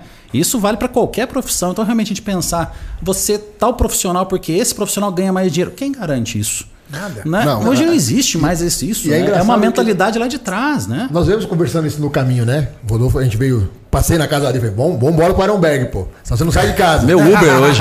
Meu Uber. Hoje eu sou o Uber dele, é. o Uber Black. Black, Black. E, e foi engraçado assim que a, a minha o meu início, né, na verdade assim, de, de- como professor mesmo, eu comecei a academia em 97, né?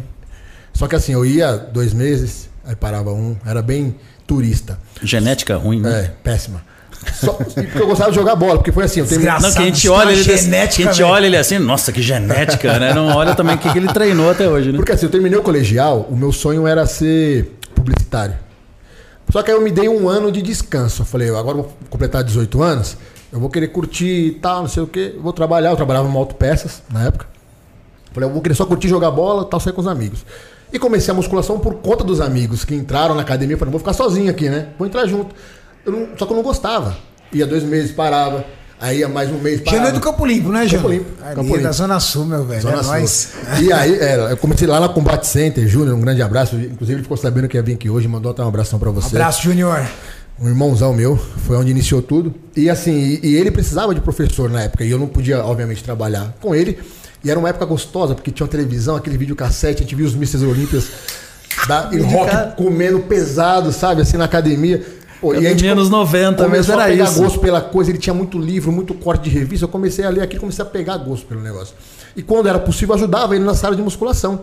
E aí virou. Eu fui fui pegando cada vez mais amor. Aí foi quando eu comecei a competir, em 1999. Então eu competi de 99 até 2003. Né? A galera, obviamente, que está chegando agora não sabe disso. Mas eu competi entre 99 e 2003. Talvez eu volte a competir o ano que vem aí, fazer um ou dois campeonatos. Até conversei com o Júlio hoje, já me intimou, né? E, e assim, depois eu, eu vim trabalhar na Fit Class Academia. Só que antes da Fit Class, nesse período de Combat Center, né? E, e, e sair da autopeça, eu fui, fui ser funcionário público. Trabalhei no Ministério do Trabalho, com seguro-desemprego. Então pensa num, num moleque de 18, 19, 20 anos ganhando em torno de 3, 4, 5 mil reais por mês. Naquela Tra- época. trabalhando né? naquela 20 época. anos atrás. Trabalhando de segunda a sexta só, das 10 da manhã às 4 da tarde. Tinha 13 terceiro, tinha Tava feliz da vida. feliz da vida. Só que o, o amor pela musculação já estava ficando muito grande, muito grande. Eu falei, quer saber, eu vou largar tudo. E larguei. Meu pai queria me matar. Nossa, Quer me matar. um cargo concursado. Larguei o cargo, comecei na faculdade. No dia que eu iniciei, o pessoal da Fit Class também, Daniel Fábio, um beijo, também muito seu fã. O Fábio, inclusive, ele quer vir aqui, ele mora aqui em São Caetano. Tá convidado, Fábio. Isso. E eu comecei na Fit Class, deixei um salário de 5 mil para ganhar 600. Eita, nós. Por amor. Por amor, cara. E assim, foi engraçado que na faculdade, os quatro anos, eu só consegui bancar um ano de faculdade. Depois teve uns problemas pessoais, familiares, que eu não consegui mais cumprir. Eu só pagava a rematrícula, estudava o ano inteiro sem pagar a faculdade, fechava no final do ano. Fazia o acordo, pagava isso, uma do acordo e rematrícula e continuava estudando. Então, assim, as pessoas hoje veem, ah, o Janu, sei lá, trabalha com famoso, tem dinheiro, é playboy. Eu não sou playboy. Já começa por aí. Não, ali o Campo Limpo, né, meu velho? eu sei de onde vim, sabe? Então, Exato. assim, eu, eu deixei de fazer muita coisa, abri mão de muita coisa, porque eu sonhava, cara, sonhava com isso daí. E hoje, graças a Deus, assim, eu consigo desfrutar. né? Então, assim, é, não foi pelo dinheiro no começo, foi pelo amor, e o dinheiro veio a consequência. Perfeito. E eu também recebi muito comentário desse tipo: pô, você vai fazer farmácia? Faz medicina. É como se houvesse um ranking das profissões da saúde, né? E eu falei: não, mas eu gosto de química. Não é de biologia, é química. O meu negócio é farmácia. E aí todo mundo vem com aquela tabelinha de piso salarial, né? Comparar curso, né? Como é que você escolhe o curso superior? Ah, o piso é tanto, o piso é tanto. E sempre que alguém vinha me falar de piso, eu falava, cara, mas você pensa assim, que você vai ganhar o mínimo? Tipo, você não é capaz de, de ser melhor do que o mínimo. Você vai ba- basear a tua vida, a escolha da tua profissão, em qual que paga o melhor piso. Qual que é o, o mínimo, é mais? Mas, cara, isso é uma falta de ambição absurda. É Você pensar que você é um lixo, que você é o pior dos funcionários e que tem uma lei para garantir o mínimo que vão te pagar porque você não merece mais que aquilo. Então, cara, Eu conheço médicos, ou conheci já médicos que ganham super mal, infelizes, correndo atrás de plantão para fazer renda. Eu conheci médicos que andam de helicóptero para passear, para trabalhar.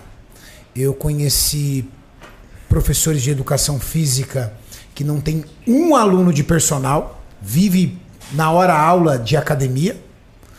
Eu, eu conheci professor de educação física que tem uma Porsche Taycan porque conseguiu ir escalando e hoje tem cursos digitais aí tremendos e hoje anda com um carro de um milhão e meio. Você vai ter para todos. Eu conheci farmacêuticos que passaram a vida inteira na mesma empresa com salário medíocre.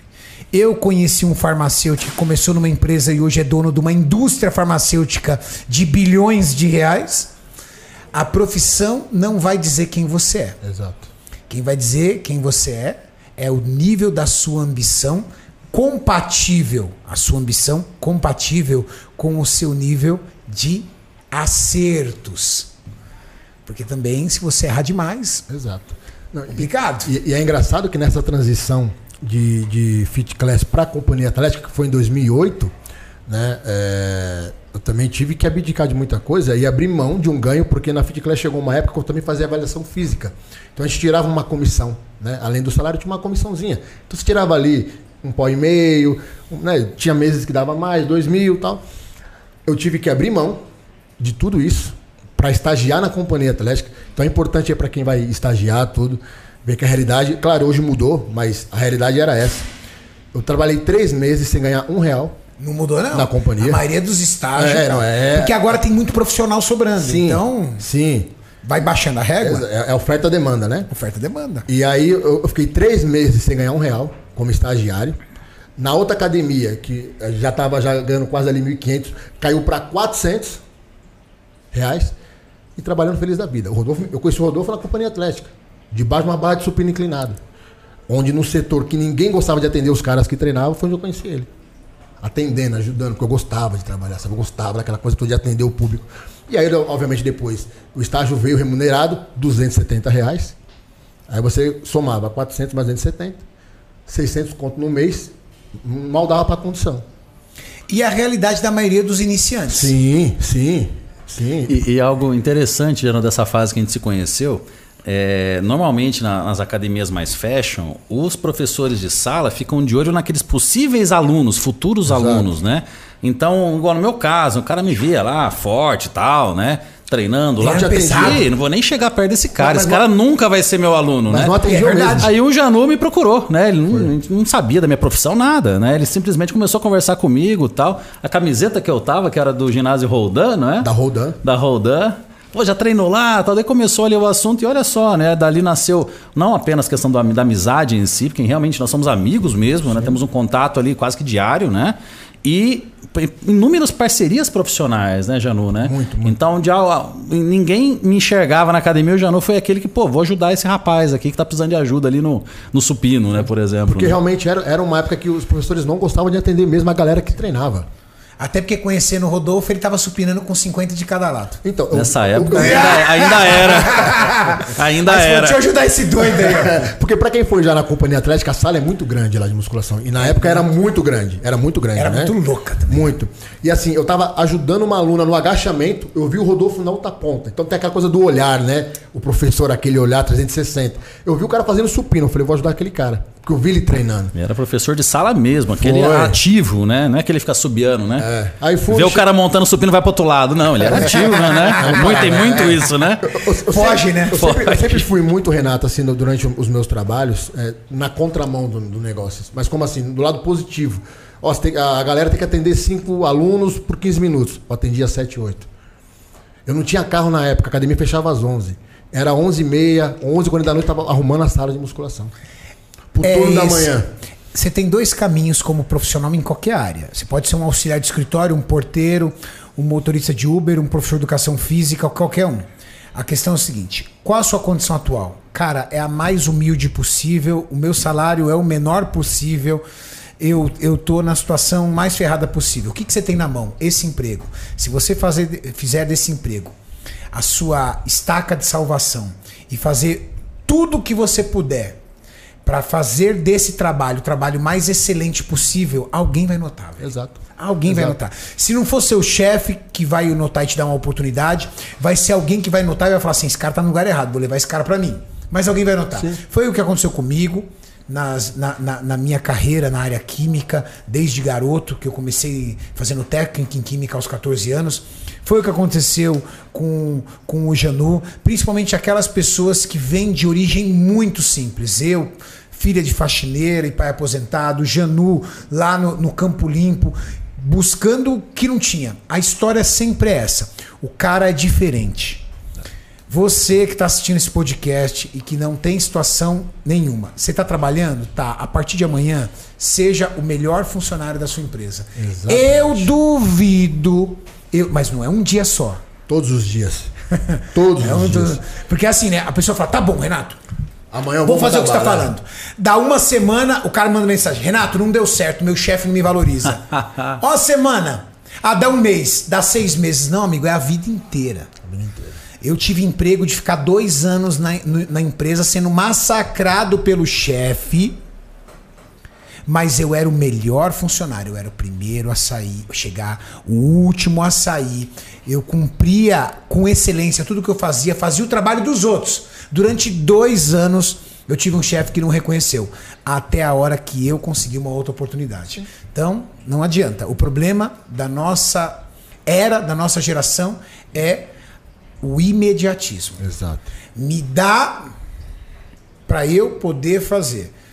Eu recebo muitas mensagens de uma galera falando assim, Renato, meu sonho é ser atleta, me dá uma oportunidade, me dá um patrocínio. Aí eu olho o cara não treina ainda. Eu falo assim, não, peraí, tem coisa errada. Para eu conseguir um patrocínio, eu te- fui conseguir um patrocínio com sei lá com quantos anos eu tinha. terceira idade já. Na terceira idade. Na terceira idade. Você hoje, para conseguir um patrocínio fisiculturismo, você tem que ter no mínimo um campeonato expressivo num título overall. Você tem que ter no mínimo uma beira de um pro, beirando um pro, para pensar em patrocínio. E saber falar com o teu público. E saber Exato. conversar com o teu público. Exato. Então, e- e dando continuidade nisso, que é, é bem bacana, é importante falar isso, porque é, a galera vê essa coisa muito superficial. Só vê o lado bom, porque a gente só posta coisa boa, obviamente. Né? Então, assim, vê o cara com um carro bom de um milhão e meio e tal. E acho que, pô, também vou conseguir. Claro que vai. Trabalhando vai, vai, vai conseguir. Mas tem que entender também o outro lado, que, que tem que que ralar, sabe? Não é fácil, cara. Eu abri mão de muita coisa na minha vida para poder chegar onde cheguei. entender, entender também, Jano, isso não é só no começo, isso é em todas as fases da nossa carreira. Que você não ganha exatamente pelo que você faz ali por hora. Exato. Né? Por exemplo, você não, não me cobrou nada aquele dia na academia para me ajudar. E eu vou dar uma situação muito atual agora, de alguém que está aqui com a gente. Recentemente eu convidei o Renato para um evento, né, o, o Plan Experience, onde realmente, de onde veio surgiu, contar até para você que agora né, no, no ar aqui pro pessoal. É para você e para o pessoal. É, surgiu aquela ideia, vamos trazer alguém que não seja professor aqui da, da faculdade, trazer alguém de fora. Aí sempre os alunos comentam né, do, do trabalho do Renato e tal. Pô, vamos trazer o Renato. Mas daí eu pensei, caramba, será que o Renato vai aceitar? Né? Porque assim, foi um evento que a gente não poderia pagar um cachê que realmente ele, porque ele viria pelo dinheiro. Eu não poderia, Renato, olha, 50, 100 mil reais para você vir dar uma palestra de uma hora. Não teríamos condição naquele, naquele para aquele evento de fazer isso. Ele teria que vir pela vontade dele. Mandei uma mensagem, nós não tínhamos uma intimidade para aquele ponto. Renatão, pô, preciso de você. Não podia fazer isso. Renato, olha só, né, os alunos realmente aqui têm você, né, como, como gostariam muito de ter uma palestra com você. A resposta, claro, nem me perguntou de prolabore, nada, nada, nada. Ele simplesmente queria estar lá. E no evento, ele foi o que mais se dedicou de todos nós palestrando, palestrantes. Ele foi aquele que chegou mais cedo, que foi embora mais tarde, deu sangue para um evento onde financeiramente para ele não fez a menor diferença. Não, ele estava não é lá. Fez, não fez diferença. Às vezes ele perdeu dinheiro. Perdeu, tá exato. Sim? Poderia estar né? tá fazendo algo né, onde estivesse ganhando ele pela hora, né? Mas as pessoas têm que perder essa visão de ganhar por hora. Né? O Renato fala muito isso, né? De fazer X para ganhar X. É todo um conjunto de também de e também além da questão financeira é ganhar pelo momento. Agora vamos, vamos ver o outro lado que eu enxergo para as pessoas falarem, pô, o Renato é um santo, então não, não é que eu sou não. um santo. vamos ver o outro lado que eu enxergo. Rodolfo Pérez me manda uma mensagem e fala: Renato, é, os alunos, nós fizemos uma enquete entre os alunos, quem eles queriam que participasse do Plane Experience que não fosse professor. Foram vários nomes cogitados, mas de longe você venceu. O que, que eu entendi? As pessoas querem que eu esteja lá. Então o que, que eu entendi? Não é uma decisão minha é uma decisão deles. Exatamente. Então, é aquele negócio do imediatismo. Se é uma pessoa com a mente imediatista, ah, é, Rodolfo? Já que eu, tô com essa bola toda, né? Então vamos lá. 40 mil, mais um helicóptero para me buscar em casa. Eu cheguei para ele e falei assim: fechado. Fechado. E quando eu cheguei lá, eu tive a oportunidade de palestrar para 700 pessoas. E quando eu cheguei lá, eu tive a oportunidade de abraçar e agradecer 700 pessoas que com certeza me acompanham. Com me certeza. acompanham no Instagram, me acompanham no YouTube. E aí, quando elas vão embora, elas falam assim: O Renato é de verdade, cara. Ele não é um personagem. Aquele cara que brinca, se diverte, dá risada, que tira a sarro é dele assim mesmo, mesmo, cheio da resenha, quando ele veio aqui, é aquele mesmo cara. É isso. E é essa a mágica da rede social. Porque quando as pessoas às vezes nos encontram, nos abraçam e até choram. Porque nós somos personagens da vida real. Exato. Se você pegar, nada contra, não estou diminuindo o trabalho de ninguém, mas se você pegar um ator de novela, ele não é ele, ele é um personagem. Uma hora ele é o vilão, uma hora ele é o mocinho, uma hora ele é o príncipe, outra hora ele é o carrasco. Nós somos personagens da vida real. real. E quando essas pessoas chegam até nós, o que, que elas esperam? Que nós sejamos aquelas pessoas que realmente fazem parte do vídeo. E quando essa pessoa chega perto de você, e era muito engraçado, porque eu vi algumas vezes você e algumas pessoas que estavam ali, como o professor o, o Lancha. Lancha, Lancha, assustados com a minha reação. Por quê? A pessoa chega tímida a você. Ela vem ali e tal, tudo. Aí eu já agarro. Pum! Aí eu já dou um mata-leão na pessoa, abraço, agradeço, brinco com ela, tiro o celular dela, eu já faço um vídeo, já faço uma selfie e tal, tudo. E foi assim mesmo. Cara, quando a pessoa vai embora, ela vira e fala assim: ele é meu amigo mesmo. Porque elas vêm com você, cara, a gente tá todo dia na casa das pessoas.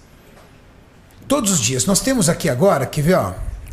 Nós temos 5.500 pessoas ao vivo ao mesmo tempo nos assistindo. É muita gente. Que acumulado vai dar pelo menos depois, daqui uns dois dias, umas 150 mil pessoas. 150 mil pessoas que nós invadimos a casa delas, a intimidade delas. Tomamos um pouco tempo da vida dela. E né? aí, quando essa pessoa se conecta contigo pessoalmente e vê quem você é de verdade, que é o mesmo cara que está lá, ela vira e fala assim: tô com a pessoa certa. Não fui desiludido. É engraçado que preço, muita gente me pergunta se o Renato é assim mesmo. Você que conhece ele. E assim, alguns anos atrás, quando eu vinha para São Paulo, eu ficava na casa do Renato. E ele fazia questão, e era uma briga, Ângela e Renato. Onde é que eu, onde é que eu ia dormir? Eles sempre brigando. E aí as pessoas perguntam, mas o Renato é daquele jeito mesmo? E eu, eu tive uma experiência uma vez que eu tive uma, uma crise de pânico. Fiquei 11 dias trancado no quarto, tomando água da pia. Eu não queria sair do quarto, tava pânico mesmo. Né? Precisei de ser medicado e tudo. E nisso, a Ângela e o Vanderlei estavam na Europa. E eu tava na casa deles. E eles acompanhavam pela câmera da casa que eu não saía do quarto. Aí ligaram pro, o Vander ligou pro Renato, falou: "Renato, o Kaminski não tá bem, cara". E eu lá, né, trancadinho no meu quarto. O Renato me ligou. Irmão, tô passando aí, vou te levar ali no Einstein. Falei, aí quando ele me ligou, caiu uma ficha assim. Falei, putz, eu, eu tô muito mal. Porque o Renato é um cara muito ocupado. E ele tá vindo lá de São Bernardo, aqui no Morumbi, pra ir no hospital comigo. Eu falei, não, irmão, eu não quero atrapalhar a tua agenda. Ele, não, você é meu amigo, eu tô, tô indo aí, vou te buscar e nós vamos no Einstein, que é ali no Morumbi, né? Falei, não, irmão, não, não. Para, cara, tua agenda é corrida pra caramba, não vou estragar teu dia. E daí, a partir dessa ligação, eu vi que tava tudo bem, saí daquela noia do pânico, né? E daí eu saí do quarto, tal, desci, daí falei pra ele, não, irmão, não precisa vir, eu tô bem. Ele, tem certeza? Falei, tenho. Mas posso ir aí? Falei, não precisa. Mas foi por causa da ligação dele que eu caiu, caiu na real que, tipo, já fazia muito tempo Fez a diferença. fez toda a diferença. Mas ele estava disposto a ir lá. E, putz, o cara que é diretor de fábrica, eu trabalhei em fábrica, eu tô ligado como é que é a correria. Ele, ele ia. Então, assim, quando as pessoas me perguntam, ah, o Renato é, é falso, né? Não é verdade aquele cara. Fala, puta, olha, não sei o Renato que você conhece, mas o que eu conheço é amigo, de verdade. É, eu. As pessoas, quando me conhecem, graças a Deus, elas têm uma, uma impressão correta. Aquela mesma pessoa que elas veem na rede social. E eu acho que é por isso que eu consegui é, construir um canal no YouTube tão grande, que eu consegui construir um canal de seguidores tão grande, porque ninguém consegue ser de mentira por muito tempo. Exatamente. Não, eu já escutei muitas histórias sobre você. Muitos.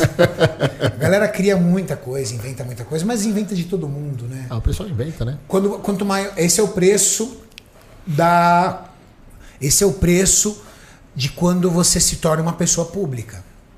As pessoas é muito interessante. Às vezes eu entro nos vídeos, tem vídeo de fofoca a meu respeito, né? E aí teve uma vez que foi muito engraçado. Teve um vídeo de fofoca a meu respeito, né? E aí o cara, o cara comentou: "É, porque o Renato é um playboy, ele recebeu essa herança do pai dele". Aí o cara virou e começou a discutir.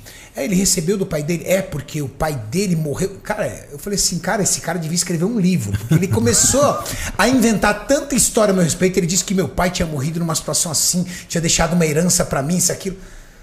Cara, quem me acompanha minimamente, eu já devo ter feito uns 10 podcasts contando a minha história, sabe? Mas é muito interessante como as pessoas criam histórias, inventam histórias, inventam é, motivos para o teu sucesso. E geralmente quem inventa motivo para o teu sucesso ou quem cria uma oportunidade para te criticar, ela tem dois objetivos. Uma, ficar conhecido pela pessoa que te ataca, ser o inimigo do, do, do famoso. Ou duas, ela quer chamar a tua atenção. Exato. Por isso que dentro da minha rede social eu só respondo pessoas que me fazem bem. Bem. Se a pessoa me fizer algum comentário agressivo, algum comentário desonesto comigo, eu não respondo. Eu, dependendo do nível, eu apago. Dependendo do nível, eu bloqueio. Porque ela não merece a minha resposta. exato. Quem merece a minha resposta são as pessoas que me mandam uma mensagem legal de agradecimento. Essas Claro. pessoas merecem a minha resposta. claro. Nunca responda um hater. Sabe por quê? Porque quem te motiva na mensagem se sente triste. Fala, poxa, eu motivando ele aqui, mandando uma mensagem. Pô, Rodolfo, você é minha inspiração, amo seus vídeos, obrigado pelo trabalho que você faz. Aí o outro fala assim: É, Rodolfo, o que você escreve aí é só groselha. Aí você começa a bater boca com o cara. Aí o cara vira e fala assim: Porra, eu elogio, tô aqui sobrando. Ele nunca me deu nenhum coraçãozinho na minha mensagem. Pois é. Pois é. Já aconteceu isso comigo uma vez. né? Na época tinha um, um Instagram aí que gostava de, de denegrir né, o trabalho dos outros profissionais.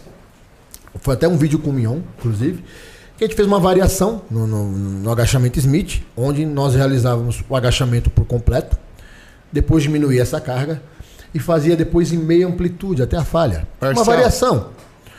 Beleza, o vídeo foi postado completo na época no Instagram do Team Treta, né?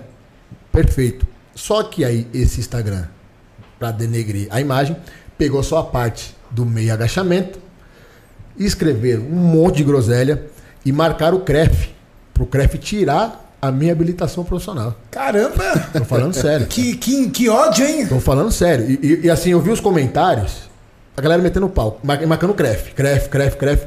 Só que o que mais me surpreendeu foi, foram os colegas de trabalho da academia Aí metendo pau. Aí. Aí esses eu li, guardei e no pessoal cheguei junto. Totalmente fora da rede social. Falei, que você escreveu isso? Assim, assim, assado. Você viu o vídeo inteiro? Porque você só viu só a metade e já quis meter pau e eu vi seu comentário lá, cara. Todo dia a gente tá aqui trocando ideia, te dou suplemento, a gente treina junto. Porra, é essa. Aí dói, né, cara? Porra. Mas aí pediram desculpa, depois viram o vídeo inteiro, viram que realmente se, se enganaram, sabe? Mas assim, é surreal, cara, essas coisas de que a pessoa querer denegrir você por alguma coisa que você não fez. Ou Mas aí imagina é- o que você é. É, mas aí é inveja. Sim. É inveja. Então. Temos perguntas aí, Gu? Tem bastante pergunta, mestre. Galera agradecendo bastante. E tem uma sugestão do Luiz Felipe para trazer o professor Tacito Pessoa, o pai do Muzi, junto com ele para fazer um, um podcast dos dois. Olha que legal. O professor Tácito é um Seria- gênio, seria- Pai do incrível. Muzi? Que legal, Incrível. cara. Não, ele é professor da Federal do Paraná. Curitiba. Ah, tá. Eles dizem pai do Muzi porque, assim, na Sim, parte é, acadêmica. Eu, falar, eu, eu- eu- eu sei quem é o Tácito. Sim. Caramba, tem que trazer ele um dia mesmo. E tem história, hein? Tem história? E ele adora contar história. Você vai, você ele, vai adorar. Convence ele pra vir aqui, Poxa, Rodolfo. com certeza. Tácito, bora vir pra cá. Venha. Ele é incrível, incrível. Um gênio e é uma pessoa também agradabilíssima. Já ouvi falar muito com dele. muita história legal pra contar. Muito. Legal. Pergunta do Matheus Menezes. Pessoal, boa tarde. Parabéns pelo podcast, sou fã demais. Estou usando o texto prescrita, 150 miligramas. E no último exame notei uma alta no nível de tireoide. Está quase no limite. Existe correlação? Provavelmente aí é dieta. Deve ter apertado a dieta, sobe TSH, normal. Não, não tem relação com a testosterona. Mensagem do Rodrigo Bandeira. Vou viajar e vou ficar um mês sem treinar. O que devo fazer para não perder muita massa? Continuo harmonizando? Obrigado, Renatão. É que é o lance? Fala de novo aí, Gu. Mensagem do Rodrigo. Ele vai viajar e vai ficar um mês sem treinar. Tá. Ele quer saber o que que ele faz para não perder muita massa se ele continua harmonizando. Ô, Rodrigo, tu é um descarado, né? Vai treinar, Você Rodrigo. vai- vai tomar injeção. Faz supino na cama, Ele não quer rapaz. treinar, uma ele- Tríceps na cama. Ele, ele quer viajar, levar as inje- as injeções, mas não quer treinar. Prefere Brinca- tomar picada do que treinar. Olha o nível que chegamos. Brincadeira. Ai, Rodrigo. Mas ó, ó, durante a pandemia teve alguns estudos legais, porque o pessoal não estava podendo treinar. E tem estudo mostrando que o trabalho assim com um oitavo da frequência já é o suficiente para segurar a massa muscular. Então assim, você treinar pô, bem menos, né? Sei lá, uma, duas vezes na semana já te ajuda a manter boa parte da musculatura. Leva um elástico na mala, É, né? exato. Pô. O elástico resolve. O Rodolfo disse: vai fazer uma flexão, leva um elástico. Acha uma praça que tem a barra fixa, né? Pô, Pô, Tá de- louco. Dependendo se estiver na areia, ela faz uma A agulha você vai levar? Pô, seu- é. Na areia, né? Ó, eu cansei de pagar mensalidade em academia na praia Nossa, também. para ficar 10 dias. Também. E academia é ruim. Ruim, ruim, ruim, ruim. ruim. Primeiro que é na praia, tá tudo enferrujado, né? Ô, é que a, é- é- a- a Tati não, não, não deve estar assistindo agora porque é o bem o horário que ela tá com a Valentina. Mas eu cansei de ir pra pousada em praia antes de ser conhecido, antes de ser- ir pra pousada em praia e levar. Eu tinha já um kitzinho. Uma barrinha curta, sabe aquela barrinha de 80? Qual é aquela barrinha que, é, que a gente faz rosca? Mais curtinha. Ah, uma barra reta. Uma barrinha reta. É, reta, é. 90 ela? Menorzinho, 60, 60, É, né? 60. Uma barrinha de 60, um conjunto de, de anilha, quando eu ia de carro, né? Conjunto de anilha e aquelas barrinhas pequenas de halter que você monta com. Uhum. Cara, fazia peito, ombro. Claro, era um estímulo, era. Era leve, era. Mas eu levava. Levava. Tirava do porta-mala, ia pros fundinhos lá do hotel ali e acabou. Pronto. Tem recurso hoje em dia, né? O próprio E- elástico ajuda muito. E né? ainda elástico, mais em uma viagem de lazer que normalmente acaba se comendo um pouco mais, tem que gastar energia, poxa. né? cardio, né? Exato, né? Aí tem tempo, né? Eu, eu, já, eu, já, eu já tenho uma situação diferente. Por exemplo, o atleta já tem uma situação diferente. É normal. Para eu viajar para algum lugar, eu já sei que ou o hotel tem academia ou tem uma academia do lado. Eu não viajo para um lugar disso. Ah, Renato, Deus me livre, você é neurótico. Sim, mas eu sou atleta. Não estou dizendo para você fazer o mesmo. Mas eu fiz isso por muito tempo. Eu procuro lugar. Vamos para onde? Tem academia perto? Tem academia no hotel? Tem ma... Quanto já entrei em hotel? Eu e o Maurício, quando já entramos em hotel para ver lá as imagens da academia, do Academia. hotel, para ver se tinha infra para segurar. Porque senão a minha viagem perde qualidade. Eu não vou, me... eu não vou ficar feliz. Não adianta. hoje em dia é super ficar- simples fazer isso, né? Uma pesquisa prévia ali resolve, né? Booking.com. Ah, pronto.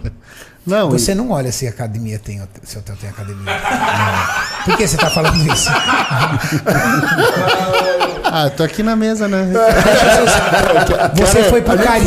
Quero me incluir aqui na conversa. Você foi pro Caribe recentemente. Quantas vezes você treinou no Caribe? Treinou o quê? Você é Tim Maurício. Olha, Eu, eu sou meio, meio termo aqui. Eu vejo se tem academia e vejo a cerveja local. Eu sou meio termo. É, mas ó, o resultado tá dando, né, doutor? Mas, mas algo interessante, muita gente pergunta pra mim, né, Rodolfo, por que, que você não nunca competiu ou não compete? Eu tenho muita dificuldade em manter uma, uma dieta mais assim, exata, peso. Eu adoro beber. Eu bebo toda semana. Ufa, e hoje, todo dia. Os caras já iam falar, ganhamos, ganhamos. olha, dá vontade, eu me seguro para final de semana. E algo até que hoje eu tenho mais liberdade de falar isso, né, num- com tanta audiência assim como estamos aqui hoje, porque senão amanhã no consultório eu tava ferrado. O paciente que não faz nada para equilibrar a bebida, ele, pô, você bebe, eu vou beber também. Bora beber então, junto. Sempre foi algo complicado em rede social para falar do meu estilo de vida. Mas eu nunca faço mais do que uma ou duas semanas sem errar. Como se diz, né? a- Você- a alimentação. Eu realmente faço vários furos, então chegar naquele nível mesmo, na pele realmente para competir, eu teria que ter uma mudar muita coisa no meu estilo de vida. Agora treino para mim é prazeroso, para mim é todo dia, seis, sete vezes por semana, muitas vezes eu tô na academia. Mas é duas legal. vezes. Legal, então agora eu vou me aprofundar nisso, Rodolfo. Você tem um shape muito legal, que é o sh- você tem um shape que talvez 95% das pessoas que estão assistindo aqui gostaria de ter. É um shape estético, é uma muscularidade boa, não é um monstro, mas é um cara que quem bate o olho fala, porra, o cara treina bem pra Eu caramba. queria ser um monstro. Tem uma boa definição É um muscular. É, tem uma boa definição muscular. E diz aqui, ao vivo, que não Claro. abre mão dos prazeres da vida. Sim, Você sim. segue a regra 80-20? Olha, posso dizer que sim. Posso dizer que sim. 70. Sua semana é bem consistente.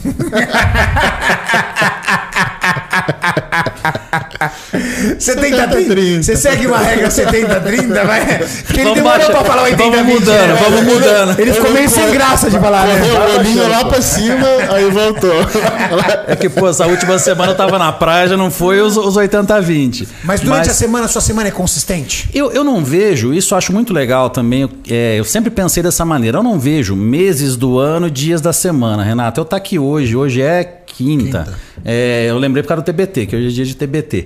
Mas, assim, pra mim, quinta, sexta, sábado, domingo é todo dia. Se hoje tiver algo interessante, assim, no sentido, vou jantar, é, fazer um jantar fora. É hoje que eu não tenho essa questão do sábado ou domingo. Mas como né? é que Vou você mantendo. controla, então, uma. Como é que você controla essa constância do tipo, pô, eu não posso abusar? Come- Tipo, quinta você abusou e de repente Eu- domingo eu não- você pode fazer limpo. Exato, eu vou nessa. Opa, abusei dois dias seguidos. Opa, vou dar uns três, quatro dias me controlando. Até porque daí a gente começa a não se Sim, sentir mas eu, tão eu bem. digo isso pra gente passar pra galera uma imagem. Perfeito. Pra galera também falar, pô, vou começar a pensar assim. Eu acho errado pensar refeição livre no final de semana, porque a gente vai gerando uma ansiedade, uma expectativa para aquela refeição muitas vezes acaba exagerando. Lá por quinta-feira, começou a ficar realmente, tá, tá com uma vontade de comer algo diferente, não tem problema se for na quinta-feira ou no sábado ou no domingo. né? Mas acho interessante manter assim, essa, esse equilíbrio. Mas o equilíbrio não é só treino e alimentação. Isso aí, só com os 40 anos de idade, eu posso dizer com certeza absoluta.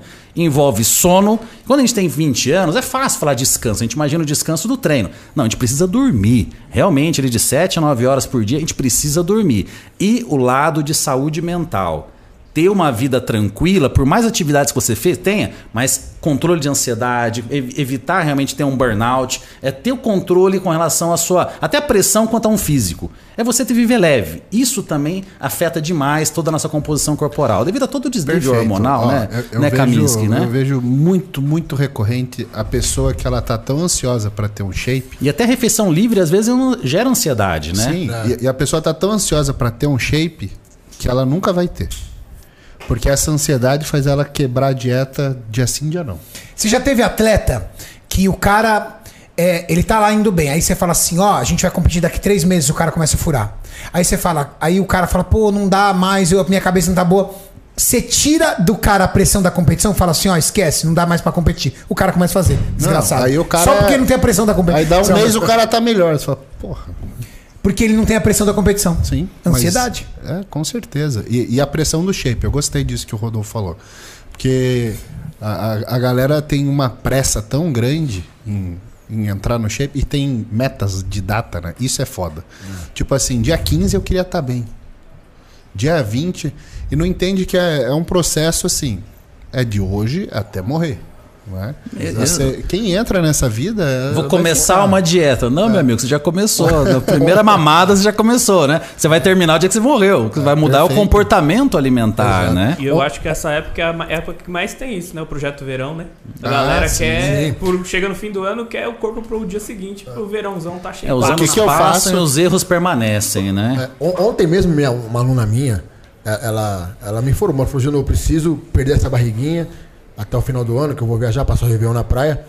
Né? Aí eu falei, olha, você teve o ano inteiro para se dar o trabalho de ir perdendo aos poucos, treinando, tudo bonitinho. Você ficou boa parte do ano sem treinar. Até por conta de ansiedade, é, é excesso de trabalho, estresse. E ela queria parar de treinar, mas ali eu convencendo né, ela diariamente aí ao decorrer do ano, ela voltou para academia. Eu falei, olha, não é agora esse desespero. Você querer só perder sua barriguinha até o final do ano. Vamos trabalhar para que você perca o máximo que você conseguir, sem neuras. Porque se você fala, olha, eu vou, fazer você perder, ela não perde, aí realmente, aí a cabeça entra num déficit ali de, de ansiedade, de estresse absurdo, ela vai me cobrar porque eu prometi que ia fazer ela Sim, perder. sim, sim. Então, assim, é, vamos levar na calma. Você teve o ano inteiro, não conseguiu? Tá ótimo. Ah, Vamos chegar no melhor que der. As pessoas têm que entender de uma vez por todas que toda ação gera uma reação. Uma, uma, uma, uma alimentação restrita nesse, nessa época do ano, pegar dois meses e fazer uma dieta muito hipocalórica, com muito gasto energético, e na sequência trocar isso por uma dieta hipercalórica e diminuir o gasto energético, você gera consequências no seu metabolismo basal que levarão meses e às vezes nem voltarão realmente a ser o que eram. É igual a parte relacionada aqui à parte hormonal. A pessoa que nunca usou hormônio vai lá, usa e para, é melhor que nem tivesse usado no começo, né, Camis? certeza. Vai criar ali Por uma. isso que a gente não para. É, é, Eu, eu comecei com 16 anos e não viciei até hoje. Eu continuo tomando, nunca viciei, Kaminsky. Só Então, vivendo na TRT. desculpa, né, Dudu? Mas, mas realmente as pessoas Ó, têm o que ter uma ideia da, da reação que tudo isso O Caminho está proporciona. provando pra gente que não é os anabolizantes que resolvem, né? Não, eu provo muito bem pra você. ó, eu, eu posso afirmar aqui, ó, já preparei os atletas mais pesados do Brasil. Sim. E provavelmente eu já usei mais hormônio que todos eles. Caraca. Porra, tá vendo? Ah, De todos os tipos. Então, assim, hormônio da tireoide, já sentei o pé. Hormônio GH, já. É, insulina, puta, muito. Não tinha quem testar, né? Farmacêutico, pesquisador. Fala assim: como é que será que é os efeitos de superdose de T3 e T4? Alguém se dispõe? Não. Ah, Lá eu mesmo. Ele já desperdiçaram o rato, né? Já, já fiquei. no ratinho. Já, já tive que abraçar uma árvore pra vomitar de tanto estimulante fazendo cardio. Então, assim, já testei tudo. Vocês podem ver. Veja meu shape no meu Instagram. Você vai ter uma ideia. Eu tenho um quadro na minha casa, um quadro de vidro na parede, que são frasquinhos de GH que eu já usei na vida. E ele é do chão até quase o teto, tá na metade cheio. Ô, louco. Pô, tem um carro ali. Tem, ixi, carro bom. Então, Um assim, jato. vocês podem Cadê ter... o shape? Mas mostra como é que ele era mais novo. Procura aí, Maurício. Tem uma foto top dele. Aquela da.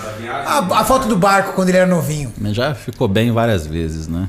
Já, Não, mas- nunca. Não, bem, bem vinho. Assim, não bem Não, você já ficou bem, não. bodybuilder. Não. Bodybuilder nunca, É, nunca. nunca.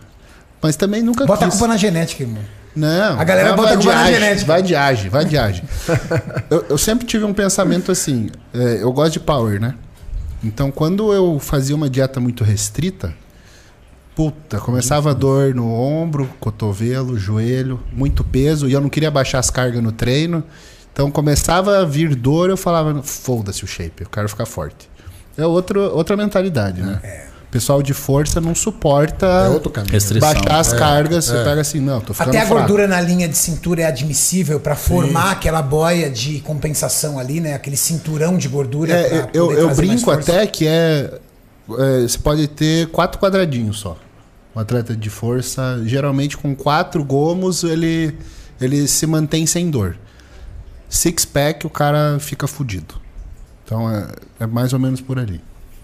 Mas algo até- falando sobre esse assunto, que a gente brinca bastante, mas acho legal, né, a gente eu colocar essa minha experiência também. Eu comecei, né, o uso, né, de, de esteroides em si com 16 anos. Dos 16 até os meus 30 anos, né, era um sofrimento absurdo, porque eram realmente aquelas quantidades, né? Cada ciclo era um pacote, né? um saco né? de, de esteroide que se usava. Aí depois eu não sabia o que fazer numa uma, uma, uma, TRT? uma TPC, TPC, uma. TPC, então um perdidaço, né? Então aí ficava mal de cabeça, ia no psiquiatra, tomava mais remédio ainda. Então um sofrimento absurdo que hoje, com tanto conhecimento, com tantos profissionais, realmente hoje não precisa se passar, né, por esses perrengues, né, que por exemplo eu passei por anos.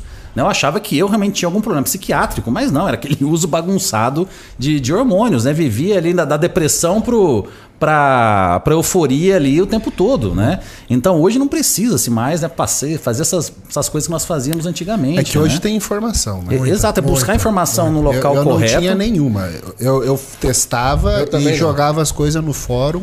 Então, até esses tempos aí, o, o, o coach Rubens falou assim: ah, eu aprendi a lendo no fórum Kaminsky, Halushi, essa galera. E era. Cara, a gente fazia uns testes idiota. Né? Tinha até um amigo nosso que ele aplicava insulina e ficava esperando. Vamos ver a hora que eu vou passar mal. Pra ver quanto Sério? tempo. Ixi, direto. Uma Tipo, vez brincando de roleta russa? Roleta, roleta insulina. Maluco. Uma vez eu tomei insulina, insulina rápida e fui fazer aeróbico. né? Já Nossa, imagino o que que deu, né? Aeróbico na rua, não era na esteira, Ah, na, na rua. rua ainda, longe Tive que parar uma pessoa pra me levar Que até, beleza. até a academia, né? Quando eu saí da academia, fui fazer uma Que caminhada, né? beleza. Eu tive que parar um desconhecido na rua pra me ajudar, né? Hipoglicemia ali, comecei a quase desmaiar, né? Meu É, Deus. insulina é complicado. Na minha época também, eu estava com um colega e nós estávamos num shopping e ele tinha tomado insulina. E aí ele falou: Renato, tá me batendo hipoglicemia. Vamos na praça de alimentação que eu preciso comer algo. Cara, a gente chegando, chegando. Quando ele chegou, a gente chegou na praça de alimentação, ele desmaiou de frente. E ele bateu de cara numa dessas mesas da, da praça de alimentação. Nossa, O cara velho. arrebentou a cara. Quebrou a dele. cara. Arrebentou a cara dele, bateu de cara. Não, assim. e daí, e daí desmaiou, fudeu, E eu não né? percebi, Não dá pra dar gente- Isso que eu tô comida na pensando aqui. boca. É. Aí é na, na veia. É, porque a gente tava andando, aí eu, e ele do meu lado. Ele, tipo, ele não segurou, ele, Loucura, ele, só, ele só né? caiu assim. Caiu. Pô! Quando ele caiu, a minha sorte é que eu já sabia o que era. Na hora que ele caiu, caiu dentro de um shopping, rapidinho alguém, aqueles bombeiros civis, veio. Aí eu falei, ó, ele tá com uma crise séria de hipoglicemia. Aí levaram pros primeiros socorros, tudo, mas ele saiu do SAMU. Que, que loucura, né? Loucura. Saiu do SAMU. É. Não, essa do cara tomar insulina e ficar ali, vamos ver. Só esperando. Tá batendo! Não, Anota a- o horário não, aí. Na real era. Teve um, um- Ah, eu nem sei se devia falar essas coisas. Fala, porque fala. vai ter um idiota que vai fazer. Não, ele não vai fazer isso. Idiota não vai fazer isso. Se você, Pelo amor de Deus. Se você é idiota. não assista. Não assista. Mas o, o teste era: quantos UI de insulina eu posso usar sem comer? Pra, Pra entender o limite. pra entender o limite e a ideia genial era ir para entrar em cetose. Então, Ah, então era tipo mi não, micromoléculas. Bagulho, bagulho assim, super cien- cientista assim. Hum. E daí, é, esses fóruns que a gente tinha antes era muito bizarro. Que loucura. Era só Total, loucura. total. Só loucura, só loucura. Enfim, Perguntas, né? Gu. Mensagem do Gabriel. Boa noite, senhores. Treino ABCD seria uma boa estratégia para natural em déficit baixando BF? Algo muda na nutrição? Aí ele falou o treino dele aqui que seria o ABCD. Cacete, ele quer a consultoria. aqui, Não, ó. é. é Ele quer saber do treino. Eu vou, eu vou melhorar a pergunta de quem? Do Gabriel. do Gabriel. Janu, uma boa divisão de treino para uma pessoa intermediária. Ele não é um iniciante, ele já está na academia aí há uns seis meses, um ano. E, e é um cara que visa ganho de massa muscular, mas um ganho de massa muscular natural. Uma boa divisão de grupos musculares, peito, costa, que você gosta. E um treino. Quanto você acredita que um cara desse pode ficar treinando para um dia de descanso? Você acredita muito no dia de descanso? Muito. É fundamental, né? Eu acho que essa opção dele ABCD tá viável. E se ele conseguir fazer a quebra no meio, seria muito interessante. Fazer o treino A na segunda, por exemplo, né? O treino B na terça, na quarta-feira o descanso. Por mais que às vezes a pessoa intermediária, dependendo do nível que ela treina e se ela é recorrente semanalmente, mensalmente nos treinos, ela pode dar essa parada na quarta para dar o descanso e aí voltar com o treino C na quinta, treino D na sexta. Aí ela pode optar também por fazer um treino A no sábado, descansar o domingo e na semana começar com B, com C e assim vai, escalando. É uma estratégia interessante. Eu já utilizei muito assim com alunos assim desse E uma sentido. opção de ABCD para divisão de grupo muscular. Bom, ele pode trabalhar aí. Ele quer tudo. A, a divisão. Ah, tá. Ele quer. Pode trabalhar peito, um pouco de anterior de ombro, bíceps. Do treino B, ele pode colocar aí costas, ahn, tríceps, treinos. A quarta-feira, o descanso. Treino C, membros inferiores por completo. E treino D, ele volta a fazer o treino que ele fez o treino A. E aí ele joga mais um pouquinho parte posterior de ombro com bíceps. Você quer, que, você quer que eu, o exemplo que ele deu aqui? Não, não. Não? Não. Beleza. Isso é uma opção. De- de- de- dentre várias, né? O- É uma opção. Parecido. Isso é só uma opção, É uma tá? opção. É só uma opção das várias opções. O mais importante que você precisa entender que o treinador Janu passou é o seguinte: você precisa periodizar o seu descanso também. Importante. Porque é no descanso que você cresce. E às vezes a gente, na ânsia de crescer, acreditamos que treinando mais vamos crescer mais rápido. E principalmente indivíduos excessivamente magros, que tendem a ser mais inquietos, a gastar mais energia, precisa muito do descanso para ter essa reparação tão importante. É no descanso que a gente cresce, né, Ah, Kaminsky? com certeza. E é muito importante a gente lembrar sempre que o treino é catabólico, né? Então, durante o treino, você está destruindo o Exato. músculo. E Você quer crescer, você tem que deixar ele quieto um tempo. Tem que comer para ele crescer e descansar ele para ele ter tempo de regenerar. E até aproveitando nessa questão da alimentação para recuperação. A sua alimentação pré-treino, ela começa após o treino de hoje. Né? Então, o treino de amanhã, sua, seu pré-treino começa no seu pós-treino de hoje. Então, as pessoas têm que, por mais que exista nutrient time, etc., mas o mais importante é realmente manter ali uma alimentação contínua, né? E não simplesmente pensar só no pré-treino ou só no pós-treino. Tomar o whey do pós-treino e o restante, né? E acabou, né? mais. Exato. né? As pessoas discutem muito, o Rodolfo, sobre a necessidade ou não do fracionamento das refeições. E eu vou dividir com você uma percepção que eu tenho diante do meu físico. Toda vez que eu quero fazer um trabalho para melhorar a minha definição muscular, se eu mantendo a proteína, eu não exagero na proteína, tá? Eu sou do seu time. Para mim, proteína alta pra caramba é 3.0 kg corporal. Minha proteína alta é 3.0 kg corporal. Minha proteína normal, se eu tiver num, se eu tiver num trabalho de ganho de massa muscular, eu norteio minha proteína entre 2 a no máximo 2,2. Importantíssima essa informação, Renato. Porque isso eh, já vem ali da base de Stuart Phillips sobre nutrição esportiva e, e, e a necessidade de proteínas é maior quando a dieta é hipocalórica. As pessoas Perfeito. pensam o contrário, né? Quando querem ganhar massa, comem mais proteína, mas é exatamente da maneira como você apresentou. Exato, porque eu tenho uma oferta de outros macronutrientes maiores. E aí eu preciso abrir espaço, inclusive para saciedade para isso. Então eu mantenho minha proteína 2,0 kg corporal, aumento bastante o carboidrato e aumento a quantidade de gordura um pouco mais calibrada. Meu corpo não responde bem à gordura.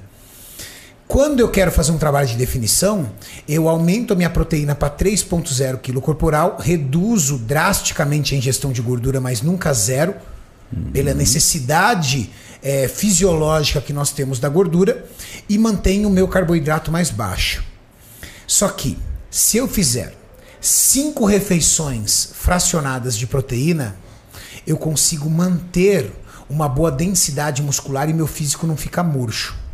Se eu reduzo esse volume de refeições, mesmo que a quantidade seja maior, eu percebo que meu físico fica um pouco mais flat.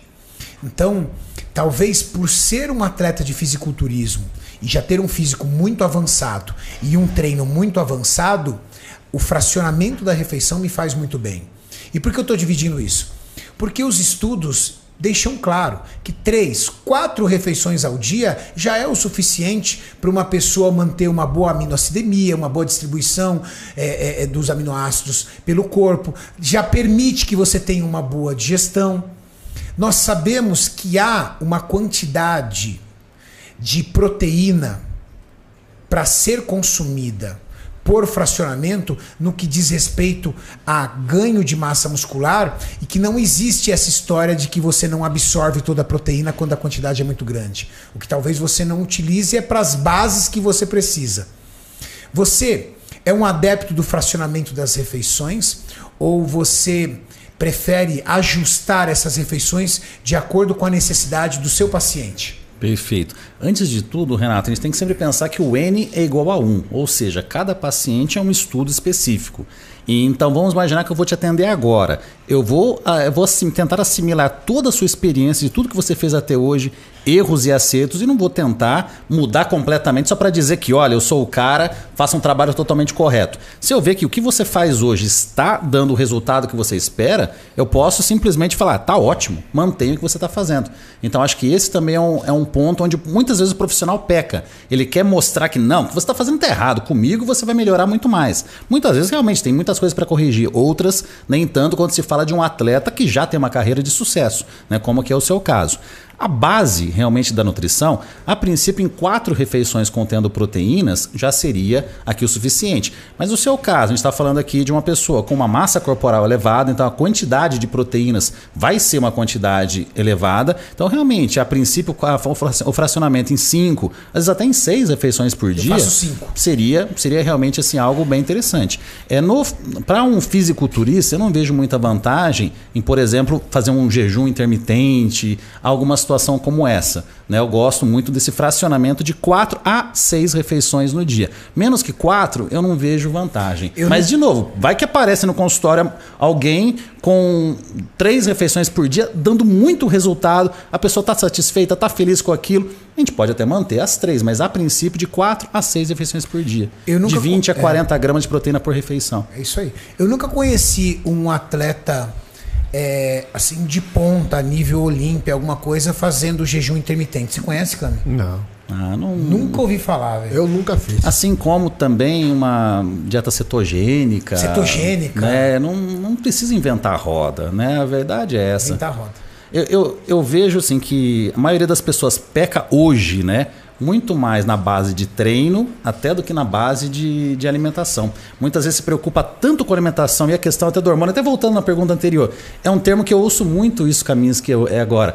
É, então, para alguém hormonizado, para alguém natural. É, como se fosse outro- Aí eu ouço isso. O Janu, por exemplo, o Janu então é hormonizado. Mas o Janu, ele me procura sempre quando ele vai tomar alguma coisa para ajustar a dieta. Esse ano você nem me procurou, deve nem ter feito o ciclo esse ano, né? Então o Janu, esse ano ele tá natural, então é um outro tipo de treino, é um outro tipo de dieta. Quando toma alguma, né? É um negócio maluco isso, né? Não existe isso, né? Pra mim não existe, é com o Kaminsky, né? Não, Essa é- questão, né? Assim, cui- algum cuidado que, que quem é natural pode ter é não ter um volume muito grande de treino. chegar no- Né? De ficar três horas treinando, porque. E ser um cara mais é, organizado e errar menos na dieta. Perfeito. Porque o esteroide, ele preserva muita massa muscular. Então, por exemplo, aquele cara que final de semana vai pra festa, curte, bebe, toma uma ressaca, Esse tá mas fudido. Tá, Se esse é natural, esse não, tá toma sério. E é, e é usuário de esteroide, ele mantém a massa muscular dele, porque o, tá ali segurando. O natural, se for na mesma pegada, Não, é- o que a pessoa tem que entender é o seguinte. vai perder né? massa muscular. O cara que é natural, ele se compara, né? E, isso, Pega assim. exato. Ah, vou dar um exemplo aqui. Meu amigo Horse. Horse vai lá, fica. Vai pra festa, faz um after e depois vai descansar. Aí o cara pega assim: Ah, mas ele saiu. Por que, que eu não posso? Fala assim, Bom. Você é o horse? Você, Mas tem você o tamanho do sair, horse, você tem a né? genética do horse. Não, e daí é aquela coisa. Ah, o cara que é natural, ele tem que entender que o organismo dele vai precisar produzir o hormônio que quem não é natural está aplicando. Exatamente. E para você produzir, você tem que descansar, você tem que comer. Então, o cara vai vacilar. Tá uma água aí, né? Água, né? Tá chovendo. Lá de fora. Então, o o cara que é natural, ele tem que ser, tem que ele acertar muito mais. Muito mais. Eu nunca foi esse barulho. Dá a sensação, viu, gente? Ninguém tá mijando aqui, não. Tá? barulho de mijo. Tô enchendo a garrafinha aqui embaixo Mas da é mesa. engraçado que nunca foi esse barulho, né? Nunca vi esse barulho. Ó, barulhinho de mijo. Não sei, se, não sei se o vizinho fez alguma obra com calha aqui. Eu acho que ele fez alguma obra com calha, porque esse barulho não é normal. Por isso que eu estranhei. Não, normalmente fica, mas bem baixinho, não tão forte Não, como não tá e nem tá tão chovendo tão forte assim pra isso. Ó,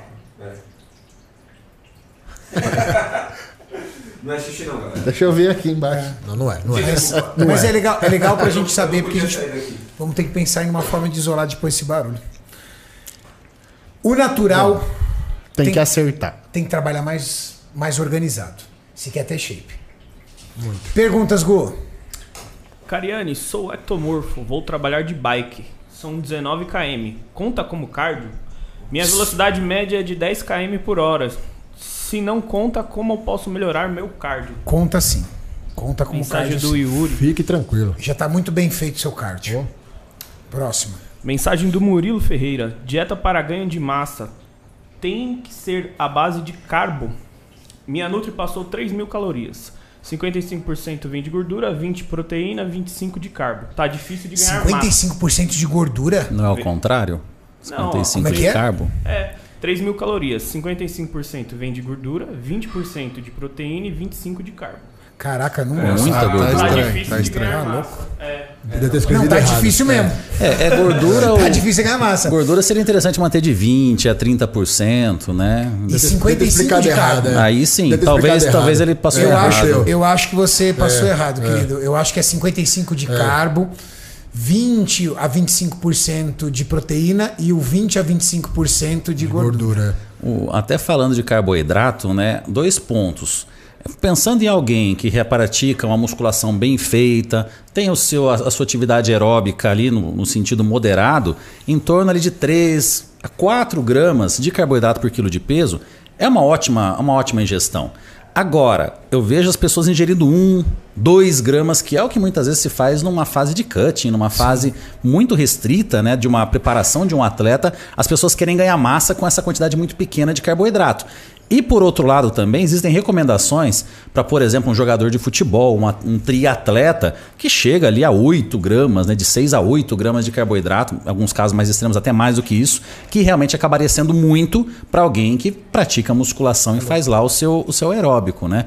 Então é interessante sempre ter esse padrão base, né, principalmente para quem não tem um profissional para se consultar, 3 a 4 gramas ali de, de carboidrato por quilo de peso, considerando né, esse treino tradicional da musculação mais um aeróbico. Tá aí, uma baita informação pra você aí que visa a construção massa muscular, pra você ter uma ideia, uma estatística. É, igual eu comentei, Renato, a parte de macronutrientes não tem segredo, é muito simples. A parte de micronutrientes, que é um pouco mais complexa, mas a, a dica geral que eu dou pro pessoal.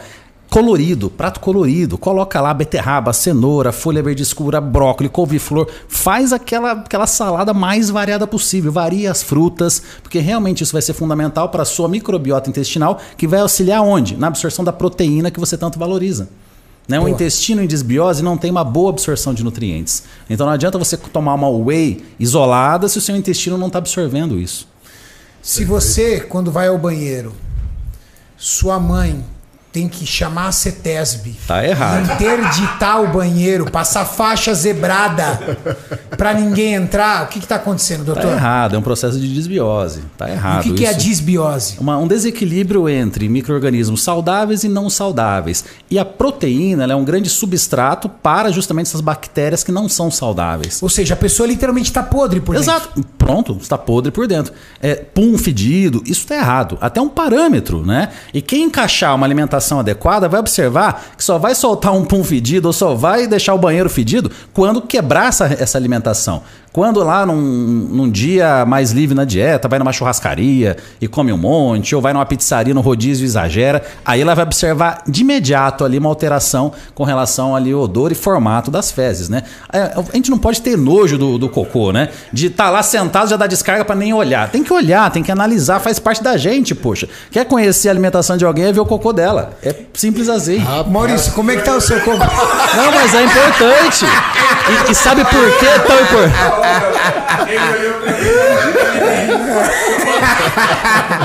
Maurício, uma pergunta íntima. Como é que tá o seu cocô?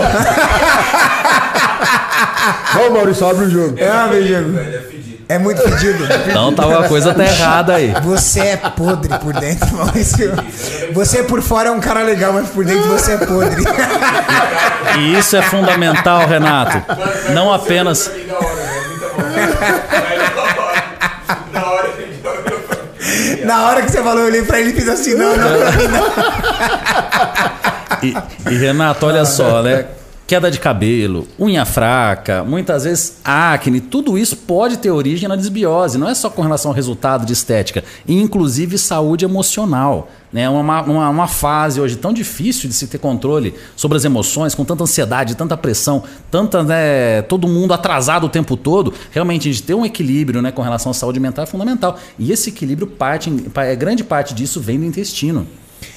Mestre, Tá. só, cor- só cortando um segundinho, o Murilo mandou outra mensagem, ele falou que é 55% de gordura mesmo. Ele tem 81 quilos Ah, e é eu, ectomorfo. eu particularmente não gosto. É, Murilo, seria interessante É, conversar o com Rodolfo a... Pérez não pode falar isso, mas eu posso. Troca de nutricionista. Ser nutricionista é ruim demais, velho. Pelo amor de Deus, mais de 50% da sua dieta é botando de gordura. Sabe o que eu acho? Eu acho que a nutricionista dele. Essas dietas frufru de... Não, pa- de essa de- nutricionista dele é amiga da ex dele, falou ferro shape do cara. Pronto. Terminou comigo. Só pode. Ferro shape do cara. Só pode.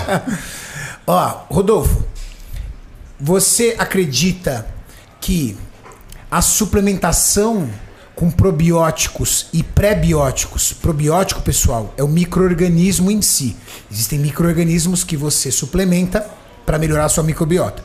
E pré-bióticos é o alimento desses Um precursor pra formação. Para formação, fibras, entre outras A coisas. própria alimentação saudável, legume, verdura, fruta são prebióticos. Você acha que uma pessoa que pratica uma alimentação saudável, rica em fitoquímicos, micronutrientes, fibras, ele não precisa de uma suplementação é, probiótica?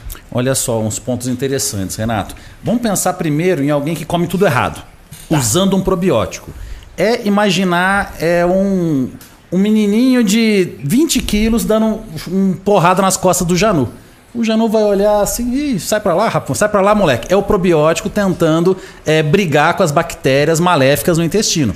Então acaba não tendo força suficiente para isso. Então, se for suplementar com probiótico, você precisa ajudar esse probiótico. É igual usar uma melatonina antes de dormir e continuar ficando lá com o celular até duas horas da manhã. Você não está ajudando o suplemento a agir. Então você precisa ajudar o, o probiótico a ter uma boa ação com uma alimentação prebiótica. Então esse é o primeiro ponto. Agora, alguém com um ótimo equilíbrio, com tudo maravilhoso, eu não vejo a necessidade dessa suplementação. Geralmente a gente usa o probiótico em situações de um reequilíbrio de um, de um quadro de desbiose, mas junto com uma boa alimentação. Muitas vezes a gente primeiro ajusta essa alimentação, ajusta os fatores prebióticos para daí sim entrar com alguma suplementação do probiótico. Falando de esporte, vamos imaginar aqui um atleta de fisiculturismo na fase final da preparação. Eu gosto muito de probiótico nessa fase. Por quê? Porque é uma fase onde a imunidade pode, pode, pode acabar tendo alguma, alguma consequência negativa e o probiótico acaba auxiliando bem nesse, nesse fator. Um, ah, mas é um outro ponto que aí realmente vem, vem bem de encontro até com, com vocês, é a qualidade do probiótico. É bem complexo isso, realmente não é tão simples assim a gente usar qualquer tipo de probiótico. Não É- adianta sair usando lactobacilo só. não, porque existem ca- cada, cada, cada cepa vai ter a sua vai ter mais estudos robustos para determinada finalidade. Então, por exemplo, é um quadro de depressão, por incrível que pareça, qualidade de pele, é cabelo, é, o controle de, de sobrepeso. Cada, cada um da- uma dessas necessidades acaba tendo ali as cepas específicas para serem trabalhadas. Então necessita sim um conhecimento prévio. A indústria está crescendo muito com relação a isso. né? Nos Estados Unidos a gente acaba já encontrando essas indicações de probióticos específicos para cada finalidade. Olha que então aqui no Brasil a gente está engateando ainda com relação a isso. Acredito que logo né, isso vai, vai evoluir, mas é algo que não é tão simples assim ao uso do suplemento. E antes de usar o suplemento, é pensar aqui nos compostos prebióticos e um equilíbrio adequado de macronutrientes. Dieta baixíssima em carboidrato, rica em proteínas e baixa em fibra. É desbiose na seta. Aí chega a mulher no consultório, né, Kaminsky? Toda sarada. Ah, eu tô com distensão abdominal. Lógico, tá com desbiose, né? Não come carboidrato, não come fibra e um monte de proteína. Né? Então, isso acaba sendo, sendo um Aí grande você vê aquela mulher que tem um shape assim, pele fina, um shape bonito, mas com a barriga dilatada. Muito comum. vejo muito atleta muito wellness comum. assim. Muito, comum. Aquela barriga E e, fica feio. fedido. Pode ter certeza que aquela musa vai soltar para um fedido. Mas imagina, cara. E isso ao longo. Isso, Imagina, Kaminsky, a- você namora com uma menina dessa, entendeu? Aí a menina solta um desse no carro debaixo da coberta, você fala, ah, não, Fê, desculpa, não dá. Não dá, tá podre. Tá podre. Não, não dá não, E, cara. e algo interessante, isso ah, num período crônico, alguém que vai empurrando essa desbiose. Vamos pensar num atleta, né? Que vai levando essa desbiose por anos e anos e anos, é também um dos contribuintes desses abdômenes tão distendidos. Claro, né? Não vai entrar aqui em, outros, em outras questões de H, etc e Mas tal. tudo soma, né? Tudo vai se somando. Esse intestino inflamado de maneira crônica, ele não vai voltar mais, ele vai ficar cada vez mais volumoso. A gente está falando aqui de algo de 12 metros, poxa. E posso falar, isso eu acho nos atletas, do que eu vejo, eu acho que é muito mais isso do que GH, insulina, essas coisas. Sabe Até- por que eu digo isso?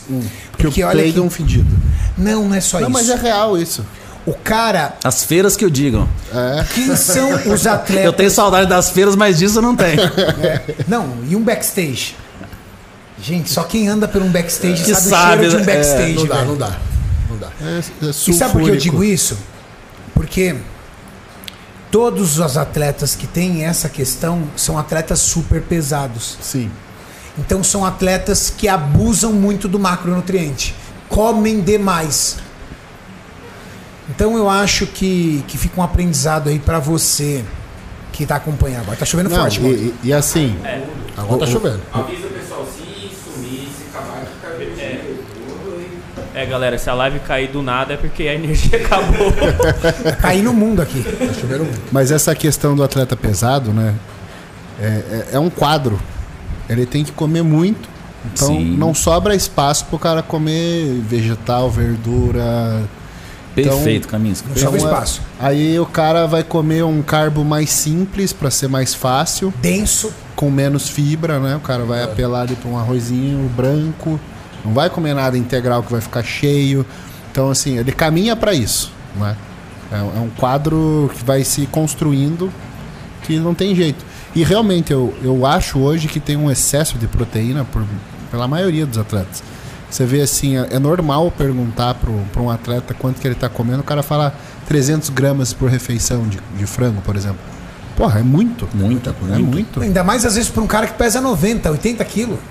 Perfeito. Então, Eu, eu, eu particularmente, eu tento dentro da, das minhas, do meu estilo de vida, das minhas preparações, unir o científico com o empírico. O empírico é o que o fisiculturismo traz, aquela receita de bolo que não tem como fugir. Perfeito. E o científico é aquilo que a ciência demonstra.